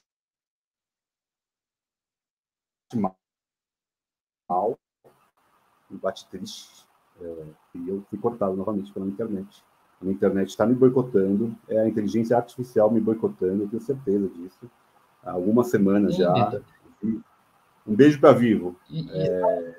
e, sabe também por que eu pergunto, Vitor, aproveitando aí o seu, seu corte da tecnologia? Porque é uma coisa que é muito discutida hoje, né? É, que tem pessoas hoje que, que são consideradas dependentes é, tecnológicos que são essas pessoas que ficam 40 horas na frente de um computador porque ela não pode perder no jogo, porque no jogo ela é assim o foda das galáxias. Mas na vida real, ela tá cagando nas calças, né? Ela tá se urinando para fazer aquilo ali. Isso é real, isso é, isso é terrível.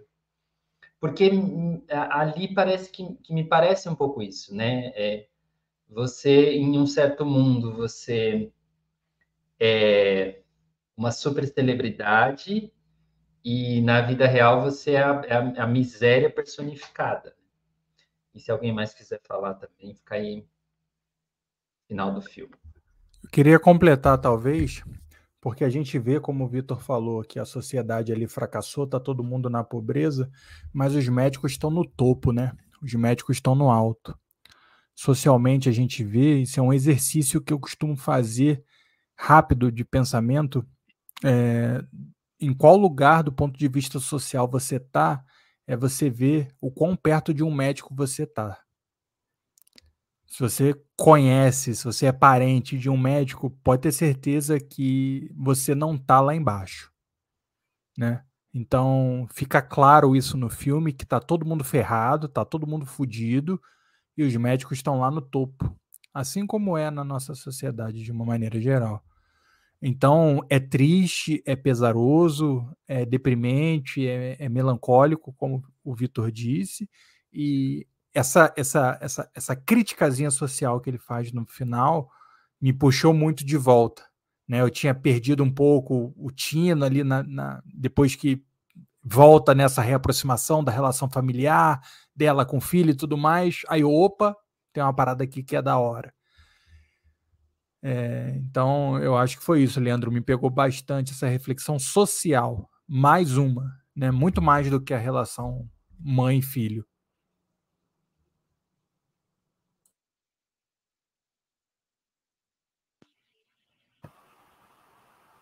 E aí, Márcio? Não? Nada do final? Márcio vai ver para sempre numa, numa animação. Eu estou muito acolhido. Eu estou muito acolhido por vocês nesse aspecto. Não tenho muito a acrescentar. Quem diria? Cara, eu acho que essa sua fala aí, Fábio, é péssima. Porque eu não conheço nenhum médico, mano. Eu me dei conta disso agora do abismo. Eu tô. Quando você começou a falar, eu fiquei puxando aqui qual. Mano, não tem um veterinário que eu. Tipo. No... A Carla! A Carla é veterinária! Não, fechou, mano. Tô salvo. tá ligado? Mas, mano, é um bagulho louco mesmo. Eu não tenho mesmo. É biomédica, não biomédica. Mesmo. não tenho, a biomédica. Nossa, então fechou. Não, tá salvo. Mas, mano, eu não tenho mesmo, assim. E é era uma dimensão que eu nunca tinha sequer pensado na minha vida, assim, tá ligado? Hoje eu vi uma reportagem sobre é, mudança de classe social e assim, eu, eu permaneço na classe C. Talvez eu tenha nascido na classe C1 e agora estou na C3.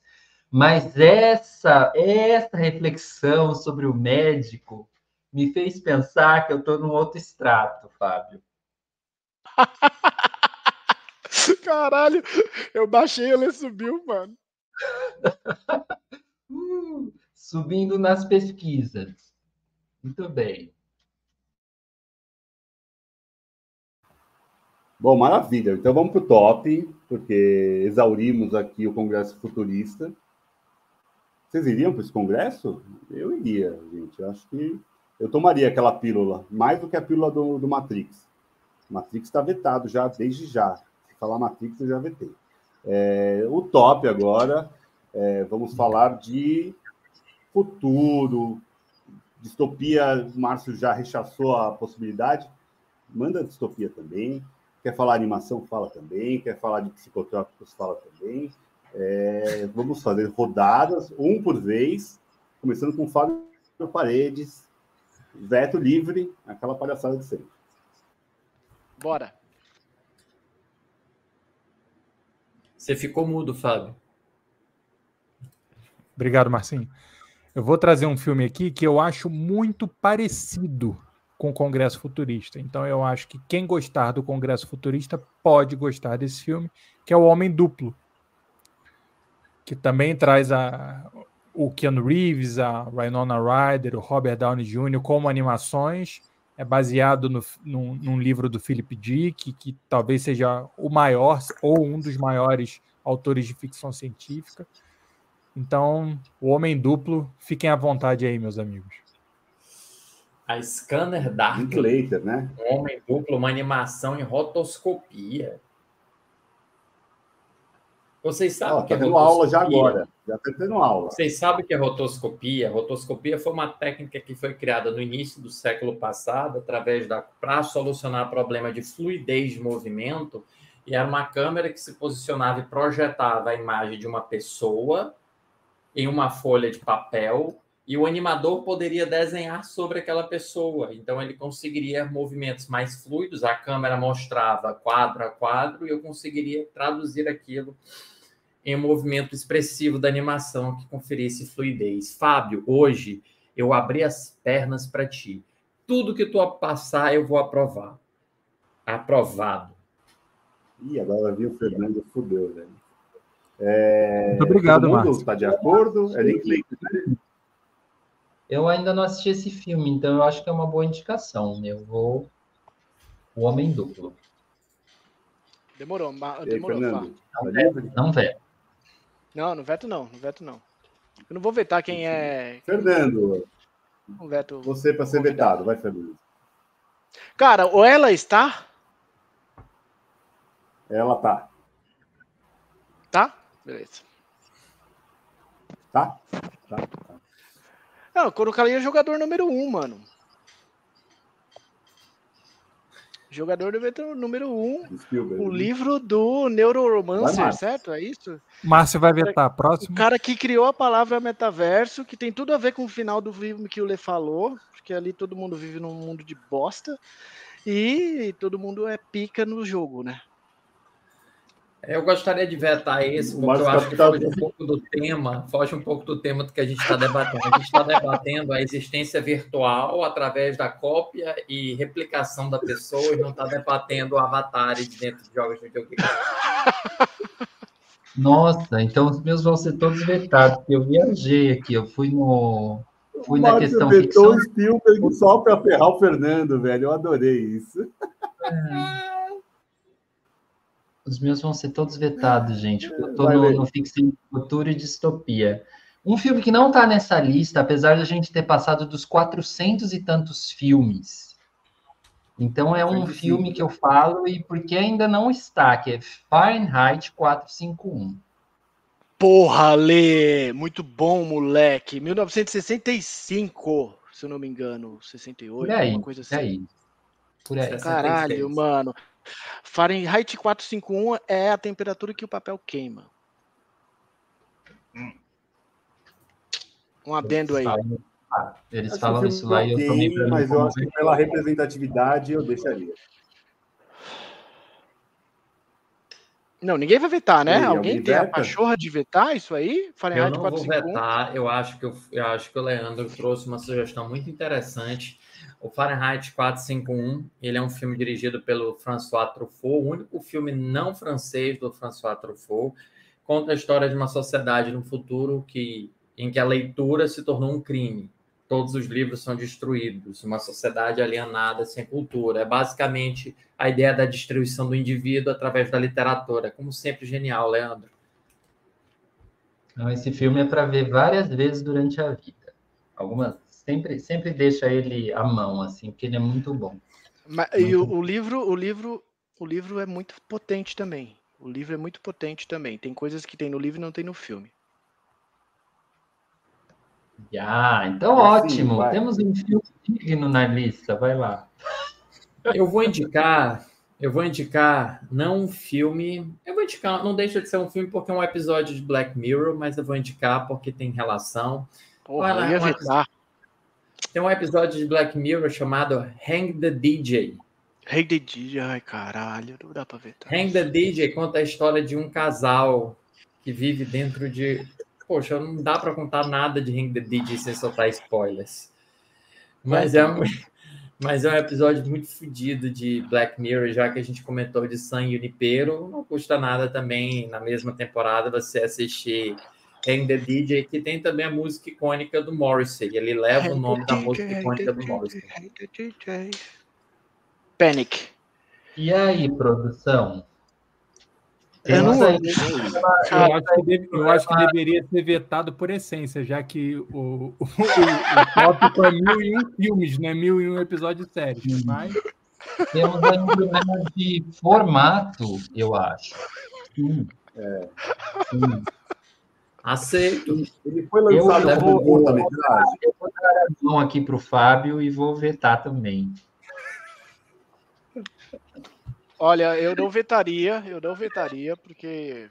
Eu não vetaria. Ô, Fernando, já não precisa puxar mais o saco do Márcio. Não, Ele já não te vetaria, perdoou, não. tá tudo bem. Ele não aceitou suas desculpas. Márcio, só, só por coerência, né? O, o- semana passada o Fernando citou o Chaves de uma forma, absolutamente absurda. A gente vetou cabalmente, né? É, eu até entendo que Black Mirror a gente, a gente pode ver ele como curtas metragens. Foi lançado como uma série e ele não se enquadra aqui com a nossa proposta. Ok? Eu vou citar uma. O que, que eu vou citar, gente?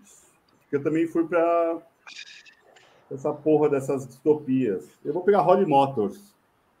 Vou citar Holly Motors, que eu acho que é uma loucura psicodélica. Tem carro falando. O Márcio deu uma aula gigantesca sobre os carros falando, inclusive, uma belíssima aula. Eu adoro o filme, eu acho um filme muito foda. Eu gosto muito desse diretor.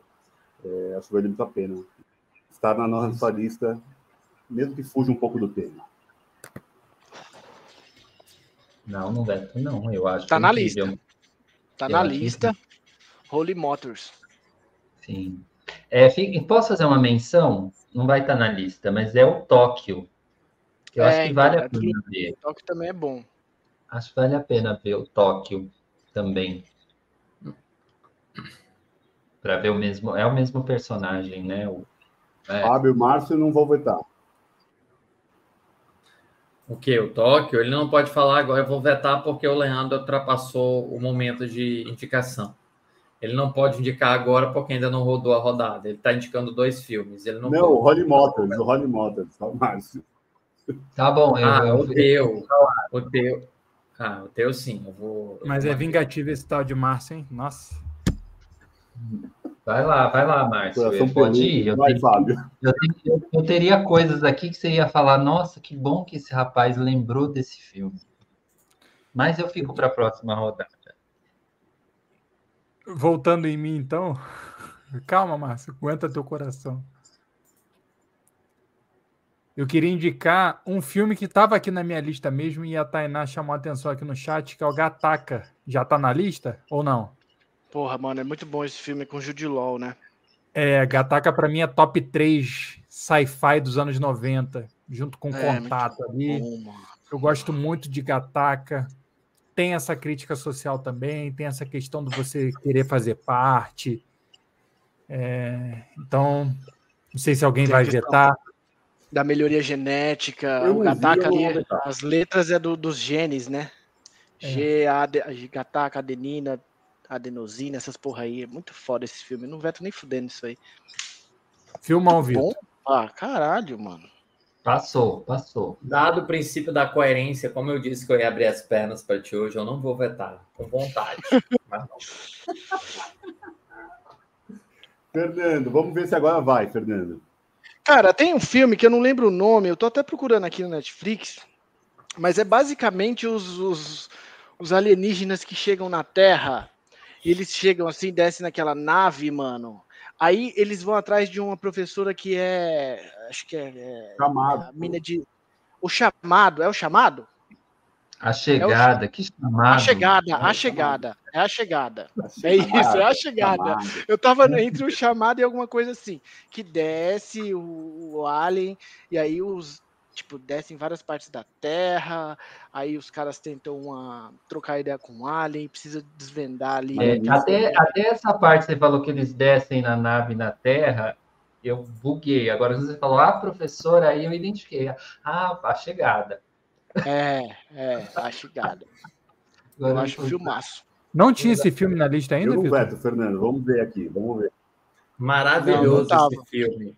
Maravilhoso esse filme. Ele estava na minha lista de melhores filmes do ano que foi lançado. Na verdade, foi o melhor filme que eu vi no ano e eu vou vetar porque não tem absolutamente nada a ver com o tema do filme Invasão Alienígena. Que cargas d'água é essa? Não tem absolutamente nada a ver. Vetei. Ô, Vitor, deixa um parêntese aí para vocês votarem de novo quando o Márcio não tiver, porque não é possível que esse filme não esteja nessa lista, né? Mas Ô, Fábio, se você citar, eu acho que ele passa. Queria só dar, só dar deixa. Bom, mas aí eu precisaria da autorização do. Fernando e dar todos os créditos a ele, né? Demorou.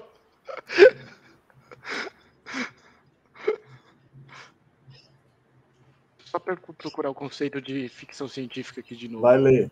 Você, meu amigo. Eu, eu nessa rodada eu não vou, não vou colocar o meu, lembra? Tem uma. A regra foi colocada aí, eu acatei. Não, pelo amor de Deus, vai. Vai, Leandro. Pelo amor de Deus, vamos. Eu sei que eu vou pôr para ser vetado, porque tem um. Tem uma... Então vai, Mas vamos lá. Comigo. Vamos lá, eu vou, eu vou num sui generis, que eu acho que falta uma esquisitice nessa lista. Então, eu vou em O Sabor da Melancia. Ah, o Lê é ótimo, né, mano? O Lê Eu é gostaria de gigante. vetar esse também. Eu não acho que melancia Eu tem absolutamente nada a ver do que a gente está falando. Cara, Lê, eu tô contigo, mano. Eu não veto nem fudendo Você assistiu filme, esse cara. filme? Você assistiu esse filme? Nunca. Não nunca. assisti, não Óbvio que veto. não. Hum. Mas va- vale indicar, vale sim, vale ver. É um filme total doido, assim, e se passa num momento em que não tem mais água, mas tem melancia. Nossa, Lê, que Mano, você é brabo. Você mete marcha mesmo onde você chega, velho. O cara Não, mais essas brabo são daqui, mano. Porra. Tem uma A melancia. É a melancia ou. O sabor da melancia. Caralho, mano. Que foda. Tem, tem uma relação do isolamento, da sede. É um filme que al- alguns dirão que tem muita tem pornografia no meio. Ah, então Então- não, então tem que vetar mesmo. Não é filme, não é filme que tem que estar na lista dos mil e um, porque tem muita pornografia que a gente defende, a gente é público. É, alguns dirão que a gente é moralista, a gente não quer nada. Eu veto, veto. É, é, é, um, é uma, vamos dizer, é uma distopia em que as pessoas não conseguem nem o amor e nem o sexo. Leandro, eu já vetei. E não, aqui não tá rolando distopia, aceita, só aceita. Mas eu gostei. é- mas é isso. Uma distopia não é que amor quando me Só a lista de mil e um cresce tipo dois, três filmes. É, é, gente, é uma pena, mas vai, vai, vai. Leandro, vai. eu te acolho. Leandro, eu te acolho. Eu vou trazer esse filme para ele não vetar. Fica tranquilo. Muito obrigado, muito obrigado. Nossa, filmão, mano. Que foda. Já, teve o sabor do chá verde sobre arroz, agora o sabor da melancia, agora é o Márcio. Nossa. Vou, vou indicar Ex Machina, Instinto Artificial, filme do diretor Alex Garland, estrelado pela Alicia Vikander. Alice, Alicia Vikander, Domhnall Gleeson e o gostoso do Oscar Isaac, carequíssimo. Bundudinho. Sim. É, Ele faz o Mark Zuckerberg. bunda de Hollywood. tem muito a ver com o que nós estamos discutindo, porque fala sobre uma máquina que quer ser humana. Ela é utilizada como uma máquina e tampouco ela pode, desenvolve consciência, torna-se humana e rebela-se contra o Criador. Diferentemente de outras pessoas aqui, eu tento indicar dentro do tema. É sobre isso. Tá muito maldoso. O né? Márcio chegou no episódio com o inimigo, tá saindo com dois, hein? Vai sair com quatro. Eu jamais vou vetar, porque eu não sou louco de, num episódio de ficção científica, tirar filmes que vocês colocam, tá ligado? Jamais faria isso. Mas existem pessoas que, né? A, como é que é? A inveja nunca é plena, mata a alma e envenena. Já dizia Chiquinha. é, é inventado. Esse Ex Machina. É muito Ex bom. É do caralho. Esteve na minha lista de melhores daquele ano, inclusive. É, baita filme. Acho que eu fiz uma lista com a, com a Carol no podcast dela, inclusive, a gente comentou sobre ele. É, o que, eu vou citar aqui? Eu vou citar um da psicoderia. O diretor que a gente é- acho que é o diretor que a gente mais comentou nesse podcast, inclusive. Bora. Enter the Void, do Gaspar Noé. Ô, moleque! Foi indicado o filme Vai, da piroca voadora.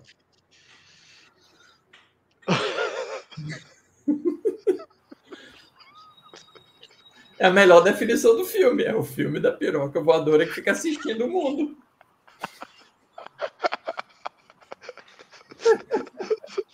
O que que vocês estão rindo, pô? Mas é isso, eu tô mentindo? Eu tô mentindo? Não, não tá mentindo. Mas eu gosto muito do filme. Eu acho um filme que aborda bem a psicodelia. Acho que é um dos melhores assim, sobre esse tema. Gosto bastante. Eu não vi, então. Sexualidade, né? É, o Gaspar Noé é muito profícuo Você nesse ramo aí, né? O Gaspar Noé é muito profícuo nesse ramo. Ele é bom nisso. Ele faz muito bem isso. Tem Love, tem Clímax, tem várias coisas boas dele aí nesse aspecto. Eu acho que tá, pra É mim entra fácil. É porque você não viu o sabor da melancia. Hum. Mas eu não vejo. Então ficou? Alguém veta o the não vou vetar. Vai, Fá, você. Eu acho Vai, que dentro desse Fabinho. episódio aqui, não dá. Ô, Vitor, eu não sei se já tem na lista o Solares, né? Solares. acho Eu ia que falar. Eu que tem agora. tudo a ver. É Mas eu não falei pra não ser vetado. Calma que eu vou ainda citar a melancia pegada. Ó, eu acho Não que tem. cabe, hein, Márcio? O Márcio se vetar, ele entra em dois conflitos, né? O primeiro que ele disse que aprovaria tudo que eu dissesse, e o segundo que eu sei que é o filme favorito dele do Tarkovsky. Então, Ficou vetar chato. eu sei que ele não vai. Eu não vou vetar, não. Por que, que eu iria vetar? Eu não tenho nada contra ti. Tá bom, obrigado. Eu tenho inimigos aqui que são surgiram e eu derrubo meus inimigos. Você não é meu inimigo. Meus inimigos eu derrubo. Eu entro de voadora, eu mando NFT estragada. Ele é fora do prazo de validade. né? Ó, eu, eu queria colocar o o. Solares o entra na lista. Solares entrou, mas tem que, o, tem que falar uma menção do Daniel aqui, que ele colocou no chat, que é Human. Alguém assistiu esse filme? É por causa da chegada, né? É, o... É por causa da chegada, né? Porque ela Por chega com é o meme do filme. É o meme do filme. Exato, exato. Eu vou votar porque Yuma não tem nada a ver no tópico. Yuma é um filme, é um documentário sobre a existência de pessoas de, ao redor do mundo, né? Vai fotografar diversas comunidades, sobre a existência humana, sobre a dignidade. E sobre Humanos. isso eu vou vetar porque não tem absolutamente nada a ver com o tema. Babaca. Calma, Fernando, Eu vou vou mandar a chegada E na você, próxima. Fernando? Eu vou colocar um filme, cara, que eu assisti recentemente. É um filme brasileiro. Vamos indicar dois, agora tá podendo indicar dois assim em sequência. Não, mas esse, de- o Humans foi sugestão Não, do foi o chat. chat. Foi o chat. Ah, e a, a Mariana também colocou Stalker aqui. Vamos colocar o chat pra, pra gente vetar. Dois dos Stalker do não vetaria? não, né? Eu não consigo vetar o Não Stalker. pode, vetei. Me desculpa. Eu vetei. Não pode É ter dois do mesmo cara no mesmo episódio. Não pode, não pode. Pô, cara, o cara Mariana, o participa. Vetou, Toda viu? semana o cara não entende as regras do jogo que ele joga. É absurdo. Esse episódio é uma a gente inventou distopia agora. mesmo, né? O governo ditatorial é pelo Vitor. Não pode, porque o Tarkovsky é qualquer bosta, né? Tarkovsky pode ter dois no mesmo. Quem é Tarkovsky? Eu nem, nunca nem vi esse cara, velho. O Tarkovsky tá fez vivo ou tá Andrei morto? Tarkovsky é o cara que esculpiu o tempo. Ele apenas fez isso, esculpiu o tempo. Ele pegou o tempo e esculpiu. Você vê isso Vou no levantar aqui. espelho. Ele tá vivo ou tá morto? Morto, infelizmente. Faleceu já, faleceu, mas Tá estão morto. recriando ele lá. Então eu vou Tá deixar porque ele tá morto. Eu vou deixar. Eu, eu deixaria. Posso deixar. Se vocês se deixarem, a gente deixa o Stalker. Então. Depois tu dá uma Então, olhadinha tá lá no artigo 5 parágrafo 3 inciso 2 da, da lista dos mil e um filmes que tá lá, a exceção do, desculpe, do, do diretor morto. Cara, eu queria colocar um filme, que é um filme que eu assisti recentemente. É um filme de ficção é, científica brasileiro, de 1981. Dirigido, editado e protagonizado por Roberto Pires, que chama Abrigo Nuclear. Alguém aqui viu esse filme? Não, né? Durmam com essa, então. Durmam com essa. Durmam com essa pra caralho, gente. Ninguém viu. Todo mundo fez cara de sabor da melancia, mano. Agora sei tem filme é brasileiro até agora na lista, hein? Abrigo Nuclear, um filmaço. É, a vida na Terra já não é mais possível porque caiu uma bomba atômica, os caras vivem dentro do abrigo nuclear, tem toda a questão da distopia, porque existe um governo autoritário impersonado por uma mulher dentro, e se trata de uma ficção científica que se passa na praia de Juruá. Eu entendo que a radioatividade também não é tema do objeto, não é objeto da discussão, então eu vou vetar. Isso é uma blasfêmia, A cara. radioatividade Isso- aqui é só isso- minha. Cara, isso é uma profandade. Isso é uma profandade. Profanos, fora da igreja. é brasileiro, hein? possível. Contra os... Cadê a porra do logo do Canal Brasil? Já não tá publicado. Canal Brasil. Não tem publicidade mais. Não tem mais publicidade. Assista cinema brasileiro, Canal Brasil. Mas fica Se aí quisesse, deixa. poderia ter indicado branco sai, preto fica, que aí eu poderia ter mantido, mas você não quis. Calma. Leandro. Ó, eu tô, eu tô aqui com, com medo, porque eu acho que eu sempre saio do tema. Então. É, Pode ir, mas eu vai. queria, eu, eu queria indicar o Angel's Egg, a animação. Acho Como que é que é esse daí? Mas não tem o nome em português esse daí não, que a gente ficou sabendo? Sei lá. Angels Hack? Fernando. Ah, caralho, agora a gente tem que saber até o nome Você inglês. já viu, Fernando, que é, que é a animação japonesa, Mamoru Oshii, que a menina tem o ovo e ela guarda o ovo embaixo da, da roupa e ela vai seguir por esse mundo com esse ovo. E ela encontra um cara no meio do caminho que é tipo um guia. E só existem os dois nesse mundo, né? E ela tem que proteger aquele ovo. É confuso, mas é basicamente isso. É uma, uma animação das mais, das mais legais. Tem que ver. Eu, eu deixaria. É, eu só, o nome, só fala o nome de o novo nome aí, Lê, O nome do filme é A Menina e o Ovo de Anjo. A Menina e o Ovo de Anjo, no português de Portugal. Na, é, tá também no IMDB. O problema é que eu não sei se ele é filme ou videoarte, que são coisas diferentes. Assim, videoarte é um tipo de audiovisual. Ó, eu, eu acho que ele é filme.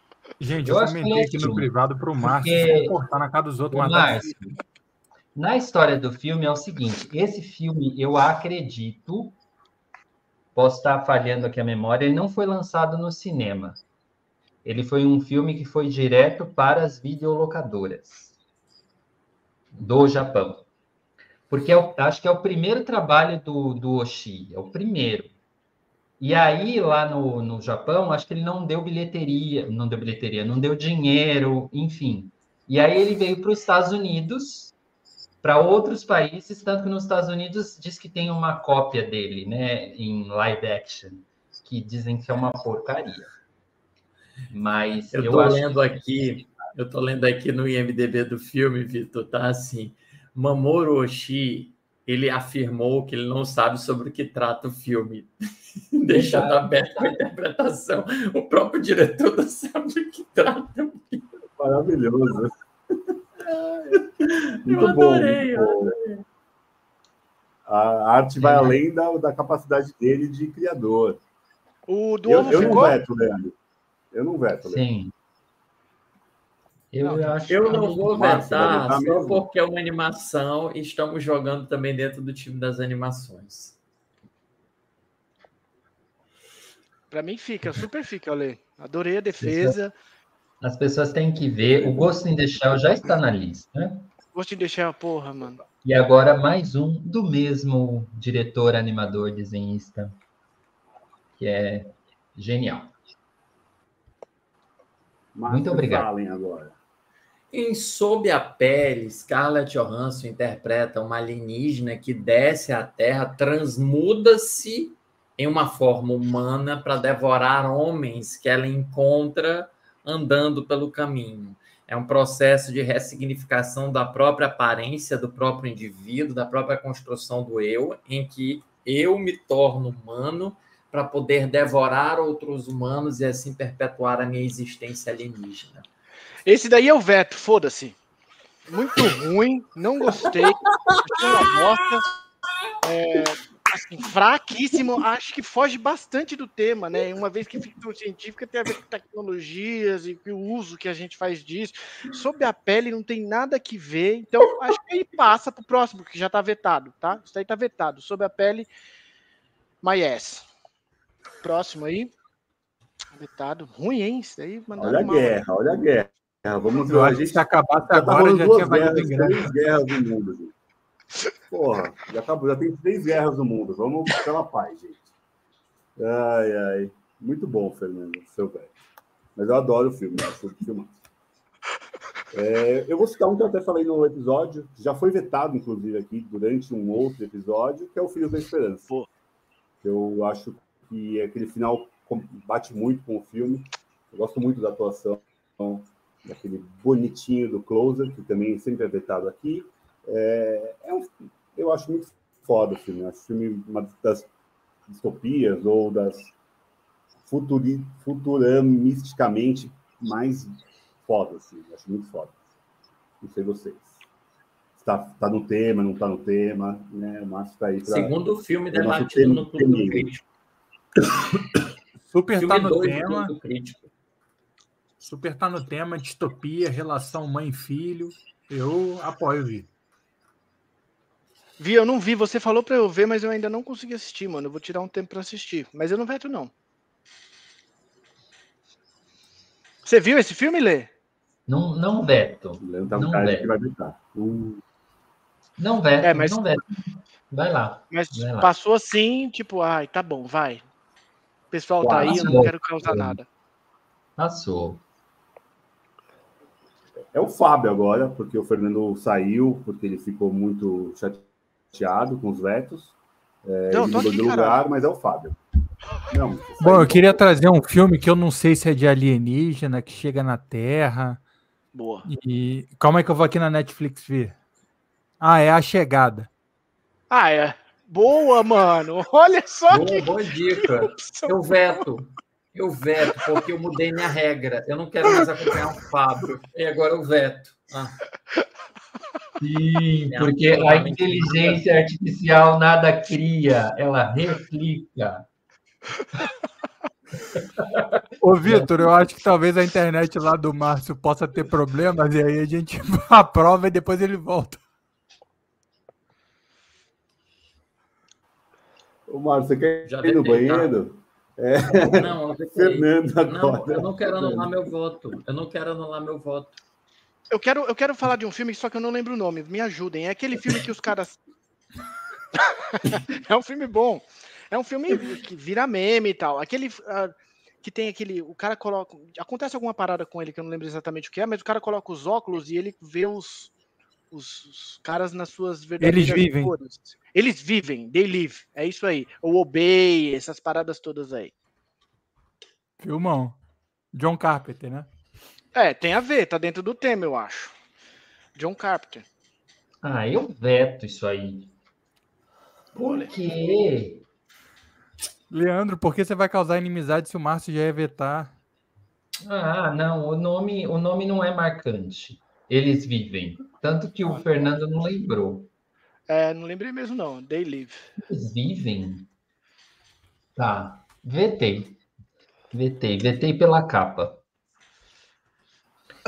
Massa. Vai, Leandro. gostei. Gostei, Leito. É tão top. Betão Ó. doidado. É, eu vou, vou citar aqui uma sugestão da Mariana no chat, que é uma animação também, que é muito legal, que é o, o Páprica. Páprica passa fácil pra mim. Daí o problema. Estará no, no Clube do Crítico. Páprica, Ah, sim. eu gosto muito. Eu gosto muito. E haverá relações com os Christopher Nolan, obviamente, eu acho. É, é, esse é o motivo para vetar. É, eu devia. Eu quis colocar isso justamente pra jogar. Tira, É, tira gasolina na fogueira. do Christopher Nolan. Tá bom. Pela animação eu deixaria. Vai vetar, Márcio? O filme que você Não. vai fazer uma aula brilhante? né? Não. Não. Inclusive, eu vou indicar todos os do Satoshi Kon. É muito. Falecido. Oba, Você, passou. Eu vou indicar um filme dirigido por Brandon Cronenberg, filho do David Cronenberg, chamado Possessor, que Tá conta a vetado. história de uma Adoro. Adoro. Eu estou terminando de expor, você pode vetar depois. Resuma Não, você sua ignorância para esperar. Você vai esperar eu terminar de falar para vetar. Não foi Ah, tá colocado ainda. Conta a história de uma mulher interpretada pela Andrea Riseborough, que foi indicada ao Oscar recentemente por Tio Leslie, que teve uma campanha bastante interessante. Ela se torna uma possessora, ela incorpora, dentro de uma ótica de terror, corpos de outras pessoas para poder criar cenas de crimes, para poder incriminar essas pessoas. Ela é uma possessor. E aí acontece acontecer algumas coisas, envolve corpo, envolve transmutação de corpo e de identidade, e é sobre isso. Possessor, tá na HBO Max, do Brandon Cronenberg, o surtado filho do mestre Cronenberg. Muito Agora boa sim. defesa. A gente veta porque o filme, aqui o tópico não é sobre espiritismo, é sobre ficção científica. Então tá vetado, não é não, Fá? O cara viajou, não, não soube ler a redação, escreveu a redação fora do tema do Enem, é zero, parça. Não, mas, ó, Fernando, esse filme aí, ele poderia entrar aqui na nossa discussão. Porque você, você não curte é, terror, pós-terror, terror psicológico, terror com. Então, eu acho que tem que ver o processo. When the, when the Evil Lurks, eu odiei. Tô brincando, gostei pra caralho. Mas tudo bem. Você, você Mas tá vetado, tá vetado. Foi vetado, mas sim, olha, tô sentindo uma perseguição, hein? Perseguição. Ninguém falou aqui de Allan Kardec, É, essas coisas. Minha Não vez, vamos lá. coisas. Eu vou. Chico Xavier, eu cito agora. Aí os caras vão degringolando, assim. É brincadeira. Eu vou citar um filme. Ontem no clube eu falei de um filme desse diretor, eu vou falar um outro filme desse mesmo diretor, que é o Amenábar, que é o Preso na Escuridão. Que é o, é o filme que originou depois do Vanilla Sky. É, é a versão original do filme, que passa sobre essa distopia, um mundo conturbado, é, a não aceitação de quem você é. É, Penélope Cruz está lindaça no filme, o Eduardo Noriega também está muito bem. É, eu gosto muito do filme, eu gostei muito, eu revi até essa semana, inclusive. É, eu acho que tem tudo a ver por conta da distopia, por conta do, da aceitação de quem você é, é, dessa fuga de, da realidade. Eu gostei muito do filme, de rever o filme. tá? Mais até do que Vanilla Sky, inclusive. Tá na MUBI, para quem não viu ainda. Tá na MUBI. É o espanhol, Vitor? É o espanhol. Abe los ojos, em português é Preso na Escuridão. Não veto, não.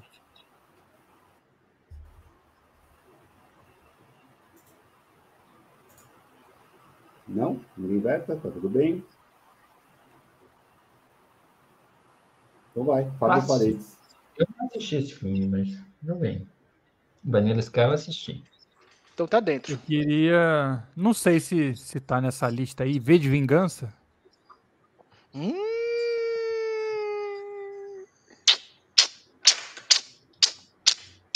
Quero ver. Cabe, talvez? Opa, super cabe, cara. Super cabe, brother. Demorou. V for Não tá na lista. Porra, mano, como eu deixei passar? E aí? Eu não E não vai estar na lista se depender de mim, porque absolutamente não tem nada a ver. Fala de um regime totalitário a lá 1984. Como não tem nada a ver, você não viu o chat privado, não? Que o dono do podcast pediu pra gente falar de distopia. V de Vingança é uma distopia, senhor Márcio Salles? É uma distopia, mas eu não Ah, tenho então nada obrigado. a ver. Então É um tem filme tudo a ver. Você pode é um filme outro da argumento. Marvel, Mas que É um tem a filme da ver, tem. Marvel, e aqui não rola filme da Marvel. Eu, eu, eu, vou dar, eu vou dar a mão pro, pro Márcio nisso daí, porque É tem isso dois. aí, Leandro. É isso aí, detonar a opressão. O cara vem nessa casa dele luxuosa, tem um piano lá atrás, daqui a pouco vai tocar um pianozinho. vai Nossa, Leandro, roupa. vendendo por um prato de comida. Não, V de vingança não, né? Hum, Ninguém quer se vingar aqui, aqui a gente quer amor, a gente não quer vingança, não. A gente quer amor, companheirismo. Isso aqui é Isso sobre mesmo. isso, aqui não é sobre Isso vingança. Quem tem É isso aí. no coração tem que ir para terapia. É sobre isso. É, é A de amor. que não bote uma máscara. O que não bote uma máscara, que assuma seus BO. Aí ele bota uma máscara para querer ser heróizinho e conquistar Natalie Portman. Não, não tem nada a ver com isso, não. É isso Natalie aí. É Portman, A você de amor, B de baixinho, C de coração. B de vingança, não. Todo mundo tá feliz. Fernando. Cara, eu vou colocar um filme para ser vetado, mas para que depois isso fique no corte e as pessoas vejam o que, o que foi vetado aí e tomem as suas decisões com base no que é exposto pelos, pelos, pelo- pela roda, pela, pela bancada, né? Eu vou colocar Alphaville, filme de 1990, 1965. Nunca Eu Gostaria vou que alguém entregar. vetasse. Eu não vou vetar. Eu não vou vetar, por mais forte que seja, porque é do Godard, porque tem um robozinho que fala Go do this, be- de- be- de- be-" é massa. Não vou vetar. Uau, É o primeiro eu- filme do Godard tá que eu voltando, coloquei. hein, ó. O amor voltou. Senti. Eu jamais colocaria esse filme em voltando, ó. qualquer lugar, essa era a minha carta na manga, entendeu? Falei, vou jogar aqui, ó. Eu quero que eles se exponham. Nossa, Você eu, sabe do eu, meu quando eu- desapreço por Godard. Eu também tenho desprezo, você sabe, eu odeio Bodar. Mas quer? por você eu vou Mas é deixar. bom filme, é o filme que eu escolho. Nossa, Boa. Quando eu indiquei esse filme, o Fernando acho que deve ter vetado. Por pura. Né? Amor. Não, eu, Ou eu, eu ele. esse filme. Enfim, hipocrisia. E esse filme pode estar lá como o primeiro da lista, para abrir a lista. Um Tipo, a primeira página da revista. Tá ótimo.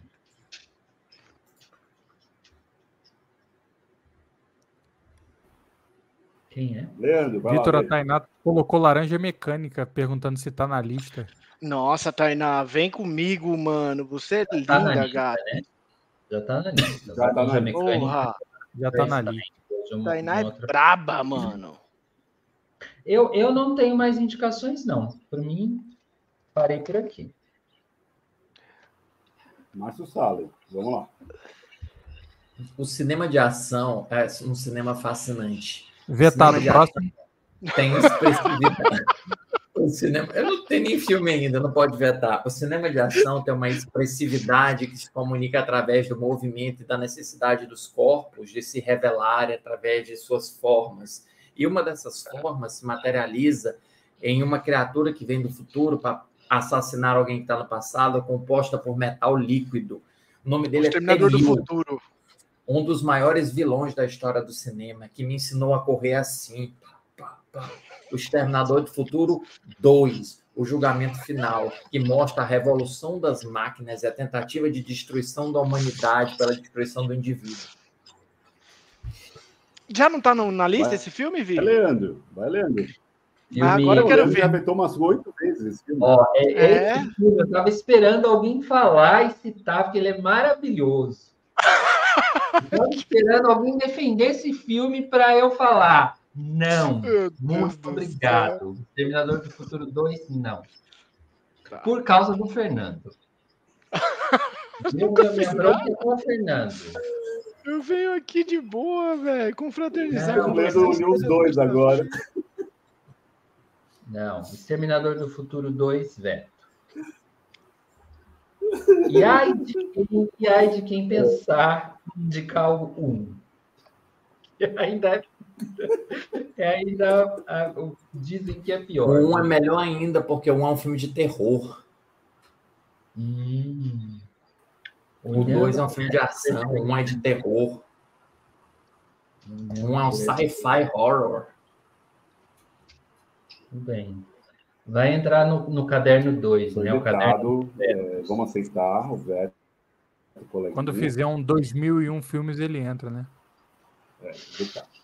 É, vai ter mil e um para indicar e mil e um para não indicar. Vai ter dois, dois livros. Daqui a pouco vai estar igual. Cara, eu É, tenho Eu vou citar aqui Ah, um vai. terror também. Falando de terror agora. Não, deixa eu falar. Segura a bronca, mano. É a sua foi vez. Segura aí. Fuma um cigarrinho aí, rapaz. É... é... é um terror, mas aí vai mais para distopia e para talvez uma psicodelia, que é o Homem de Palha. Ah, eu vi no MUBI esse filme recentemente. Ele flerta com Midsommar, mano. Pra Como caralho. é que ele flerta com Midsommar se ele vem depois, É, de Midsommar? É. Ele Sei. foi recriado por inteligência artificial em Midsommar. Desculpa, ele é replicado. Eu não Midsommar usei a palavra inspirou, errada. né? talvez. é. Replicado. É. Eu não veto nem fuder nesse filme. É Eu britânico, filme, super gostosinho, bem legal. Foi foda. É, e tem um. Tem... Nossa, você foi, você foi fora Cara, eu não faço a menor ideia o que, que esse filme tem a ver com folk horror, com, com, Tem o Congresso tem futurista. Abelhas, talvez. Ah, não, mas Abelhas é o Nicolas Cage. Eu não faço a mínima ideia o que, que ele tem. Eu vou vetar em paz, paz e amor com o Vitor. Não vetei nenhum dele, mas esse não, Não, faz a menor verdade. ideia o que, que ele tem a ver. É difícil quando você encontra Vamos lá. pessoas que não compartilham, Via. Mas é assim mesmo, a vida é assim, cara. Não, a graça é, É, essa, gente. A gente tá aqui pra isso. Ensaio sobre a cegueira, mano. 2008. Pus.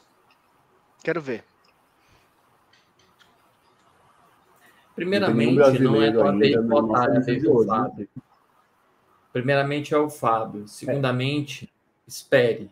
A paciência Desculpa, é um dos dons mais bonitos do ser humano. desculpa. Foi mal, Fá, foi mal. Fala o seu aí, mano. Cortei você. Não, mano, que isso. Eu vou trazer aqui os 12 macacos. Ai, caralho, tava na minha lista. Boa, demorou. Gosto Demorou. bastante aí. Talvez um top 5 sci-fi década de 90. Nossa, muito legal. Cyberpunk, quase. Calma aí que o Márcio tá processando como vetar. É, ele quer Eu- uma... Eu tenho a impressão de que, às vezes, eu estou aqui falando, mas é como se eu estivesse num trem desgovernado. Porque de onde saiu? De onde veio a inspiração de do- 12 macacos? Aí o cara vai e fala. Aquele papo da NFT do Fernando se torna assim uma coisa super compreensível de minutos atrás. Eu não veto, porque eu não, não, não sei mais, não sei. A gente já entrou no modo off.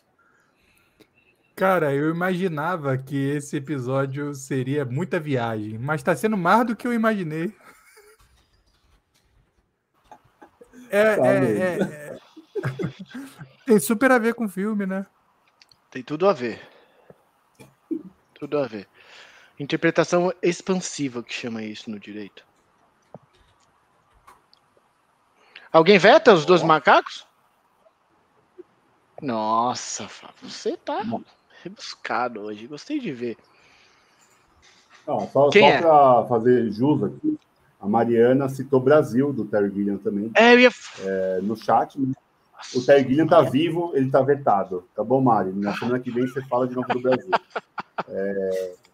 Já está na lista o Brasil. Já Terry. tá É, eu lista, coloquei. Melhor ainda. Coloquei. Já está na lista. É você, Fernando. O ensaio é sobre a cegueira, mano. Vou falar agora. Próximo. Ensaio sobre a cegueira, não. É, eu quero, re- re- é, assim, falar aqui do chat, porque a Tainá citou um filme que eu não conheço, que é Transcendence, A Revolução. Com Johnny Depp, Rebecca Hall, Paul Bettany.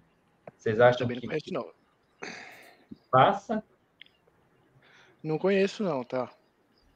Não. Eu Mas acho olha- que nada do que a Tainá falar poderia É. ser vetado, mas eu acho um filme bem meia boca, né? Vindo da Tainá, pra mim fica. Você é meia Não, boca veta, citei Fábio. aqui, vai. eu, Vai eu não força. vi, O Márcio E- quer vetar, mas ele não quer fazer é, opinião impopular. Ele tá interpolando na cabeça dele ali os argumentos. É muito falso. Transcendence. Então, não. Tainá, é isso aí, viu? Foi citado, mas o pessoal não levou a ideia adiante. Então, eu tenho, temos que aqui. Eu não vetei, não. Nada do que tá, tá aí na fala eu veto. Nada. Então, tá, então não está vetado. Então, Transcendence entra, não, não vi. A pessoa nasce errada se ela discorda da Tainá sobre isso. Sim. Ele- Ele falou E a- isso pra mim no começo do episódio, né? Mas, enfim, a hipocrisia. E a, aí a pessoa é para o que nasce. Então, Vitor, Vou lá. marca aí. E fala. Agora é Márcio. Mas... Tá acabando, Um hein? Tá ator- acabando, ó. Só pra falar, são dois filmes que faltam, hein? Dois filmes. Um ator norte-americano que muitos idolatram, cresceram com ele, está passando por um período muito difícil na vida dele, porque ele desenvolveu afasia, ele desenvolveu uma, uma forma de demência é, frontolóbulo temporal, se eu não me engano. Então, eu vou trazer aqui um filme no qual ele interpreta uma versão do futuro que vem para o passado para tentar resolver uma pendência, tal como os Doze Macacos. Já tem um filme do Bruce Willis, está vetado. É do mesmo diretor, não é do mesmo ator. Foi mal. Estou falando de Looper, Assassinos do Futuro, com Bruce fucking Willis, Joseph Gordon-Levitt. Filme dirigido e roteirizado por um cara bem bacana, cujo nome me fugiu agora da cabeça. É um cara legal, o cara faz bons filmes. Looper. É Ryan Johnson, é isso? É. Isso, isso, isso, isso. Obrigado. 2012. É um cara que fez o melhor Star Wars. E não dá para vetar um filme com um elenco desse.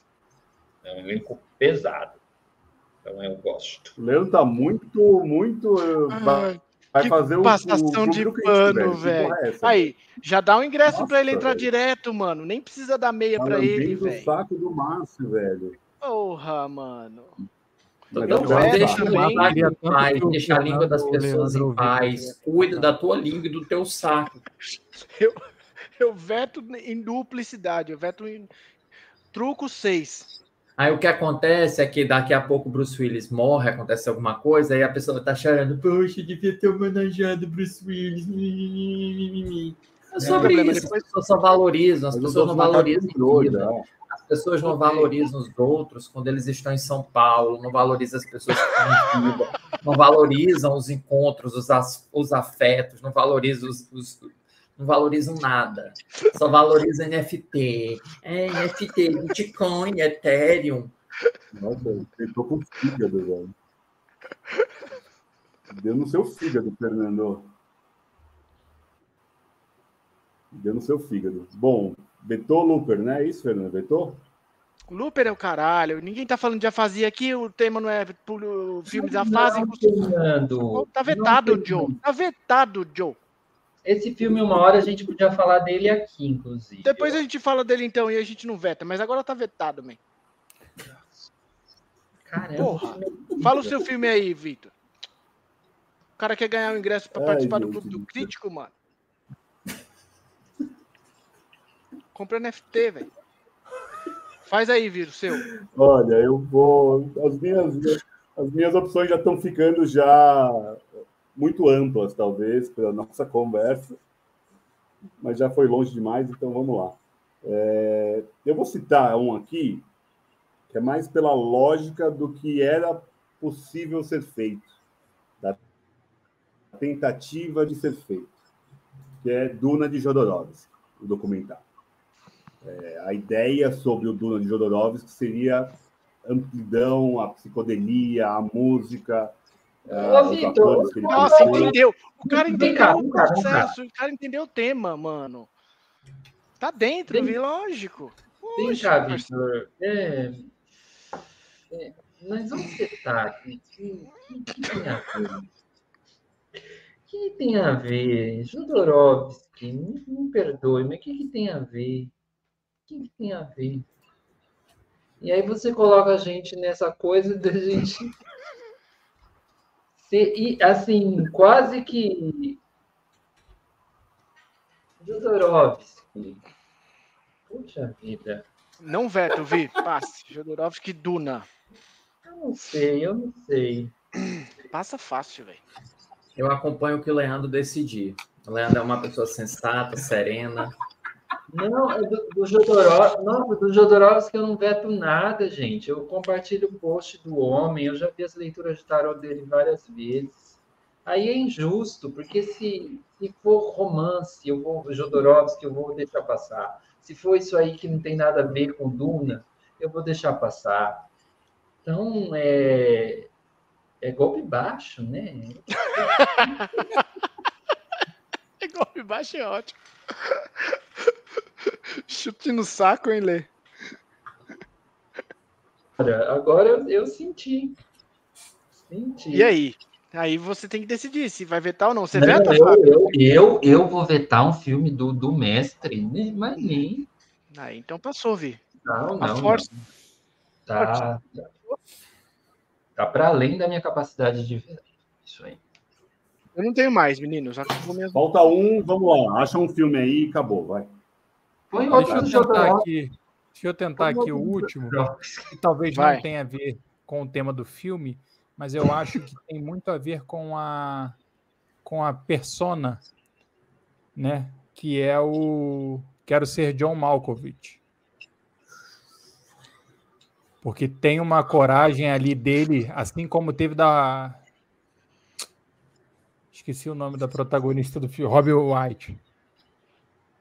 De você se colocar como personagem, né? Então, estou aberto aí. Eu jamais vetaria, aberto. mas já está na lista, tá bom, Fabinho? Ah, Já desculpa. está na lista. Sim, porque ele entrou num, outra, num, outra, num outro dia que tinha mais coerência em colocar o, esse filme. Agora. Não é? Não é, gente? Guarde seu facão, Márcio Salem. É Márcio, Márcio vai arrematar aí, a última, a última vaga. Anomaliza.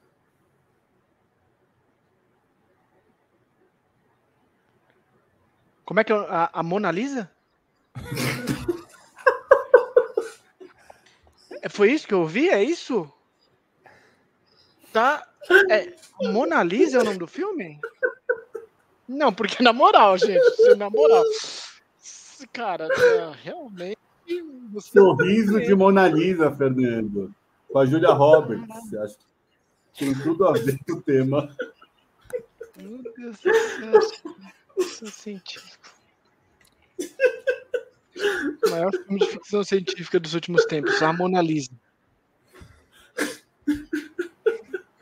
Ó, a Mariana escreveu no chat aqui, Fê. É a Anomalisa, tá? Ah, boa. É do Charlie Kaufman. Você gosta do Charlie Kaufman. Que filme esse cara fez? Ah, ele é roteirista do Brilho Eterno, ele fez aquele filme que a gente comentou sem gravar. Estou pensando em acabar com tudo. Alguma coisa assim. Hum. Cara problemático. né? Ele é problemático. Eu adoro os problemáticos. Eu, eu não Também veto, eu acho uma animação foda, inclusive. Eu não assisti, mas é, enfim, né? Deixa aí essa porra, eu vou assistir a Mona Lisa. Tem no YouTube. Tem no Clube do Crítico que você pode fazer com o Márcio Salem, você vai analisar a Anomalisa, Páprica, que já pa- passou aqui hoje, Menino e o Mundo, é, outro filme do Ali Foman, Valsa com Bashir, O Rei Leão. E, Márcio, faz aí essas vezes e dá tchau pra galera. Duas horas e quinze, e a gente vai ficar rindo até amanhã, pelo visto. Muito obrigado pela Ainda presença, tem Márcio. curtas a metragens. Ainda tem os curtas. Espantalho, Hair Love, Se Algo Acontecer, Te Amo. É, tem tanto filme, né, que a pessoa até esquece. Eu não tenho mais nada para falar. Eu, o não vai ter o sorriso da Mona Lisa, nem a Mona Lisa, nem o roubo da Mona Lisa, nem Mona Lisa de nada, nem isso. Mas foi muito bom estar aqui com vocês, menos com uma pessoa que a gente não menciona. Obrigado, Vitor, Leandro, Fábio. Pô, um prazer dividir brincadeiras com você, Fábio. Valeu, gente. Valeu. Eu tô com saudade do, do Matheus. O Matheus é gente boa. Tem um outro cara aqui que não é. É, é isso. Fábio Paredes, muito obrigado pela presença, meu amigo. Dê as últimas palavras. Ainda ouçam lá, tá lá. Projeto Decálogo, quem ainda não ouviu, veja o Decálogo e ouça o podcast do Fábio com a Maria. Depois ouça o nosso episódio aqui. É, Queria, queria mais do Fábio. Cadê o Fábio produzindo? Eu quero mais do Fábio produzindo, meu amigo. Teremos, hein? Normalmente em novembro a gente tem as conversas para o que vai vir para o próximo ano. De repente vem coisa boa aí. Vocês com certeza vão ser os primeiros a saber. É isso. Boa. Fernando, Fernando, eu cito você, meu amigo, eu amo você. É, Leandrinho, um beijo. Foi ótima essa semana. Não Beijo. sabemos o que a gente vai falar semana que vem. Faça o clube do, do crítico, vá lá no Cinema com Crítica do Tu Márcio. não sabe o que vai falar na próxima semana? Não, Vou te, não dar uma, vou te dar uma dica. Asas do Desejo, do mestre Vin Wenders. Vetado. A gente já falou de Cidade dos Sonhos aqui, tá viajando esse cara aí. Replicou depois, tá, tá, tudo, tá todo interpolado ele, vetado. É, é verdade, a gente nunca comentou um filme do Wim Wenders nesse podcast, apesar de estar no centésimo sexto episódio. Isso ah, é um. Como é bom vencer, é sempre bom vencer. Ah, eu, eu, Wim Wenders, eu topo qualquer coisa. Qualquer coisa. Nada do que eu vi do Wim Wenders eu vou dizer que é médio. É tudo de, de excelente para mais que excelente. Né? Então, asas do desejo fica provocação. É, Talvez só... asas do desejo bem ou não. Agradece o povo do chat. O povo do chat vem, fica aqui até agora estão também rindo com a gente até agora. A companhia de cada uma, de cada um aí é muito legal. Eu me divirto bastante.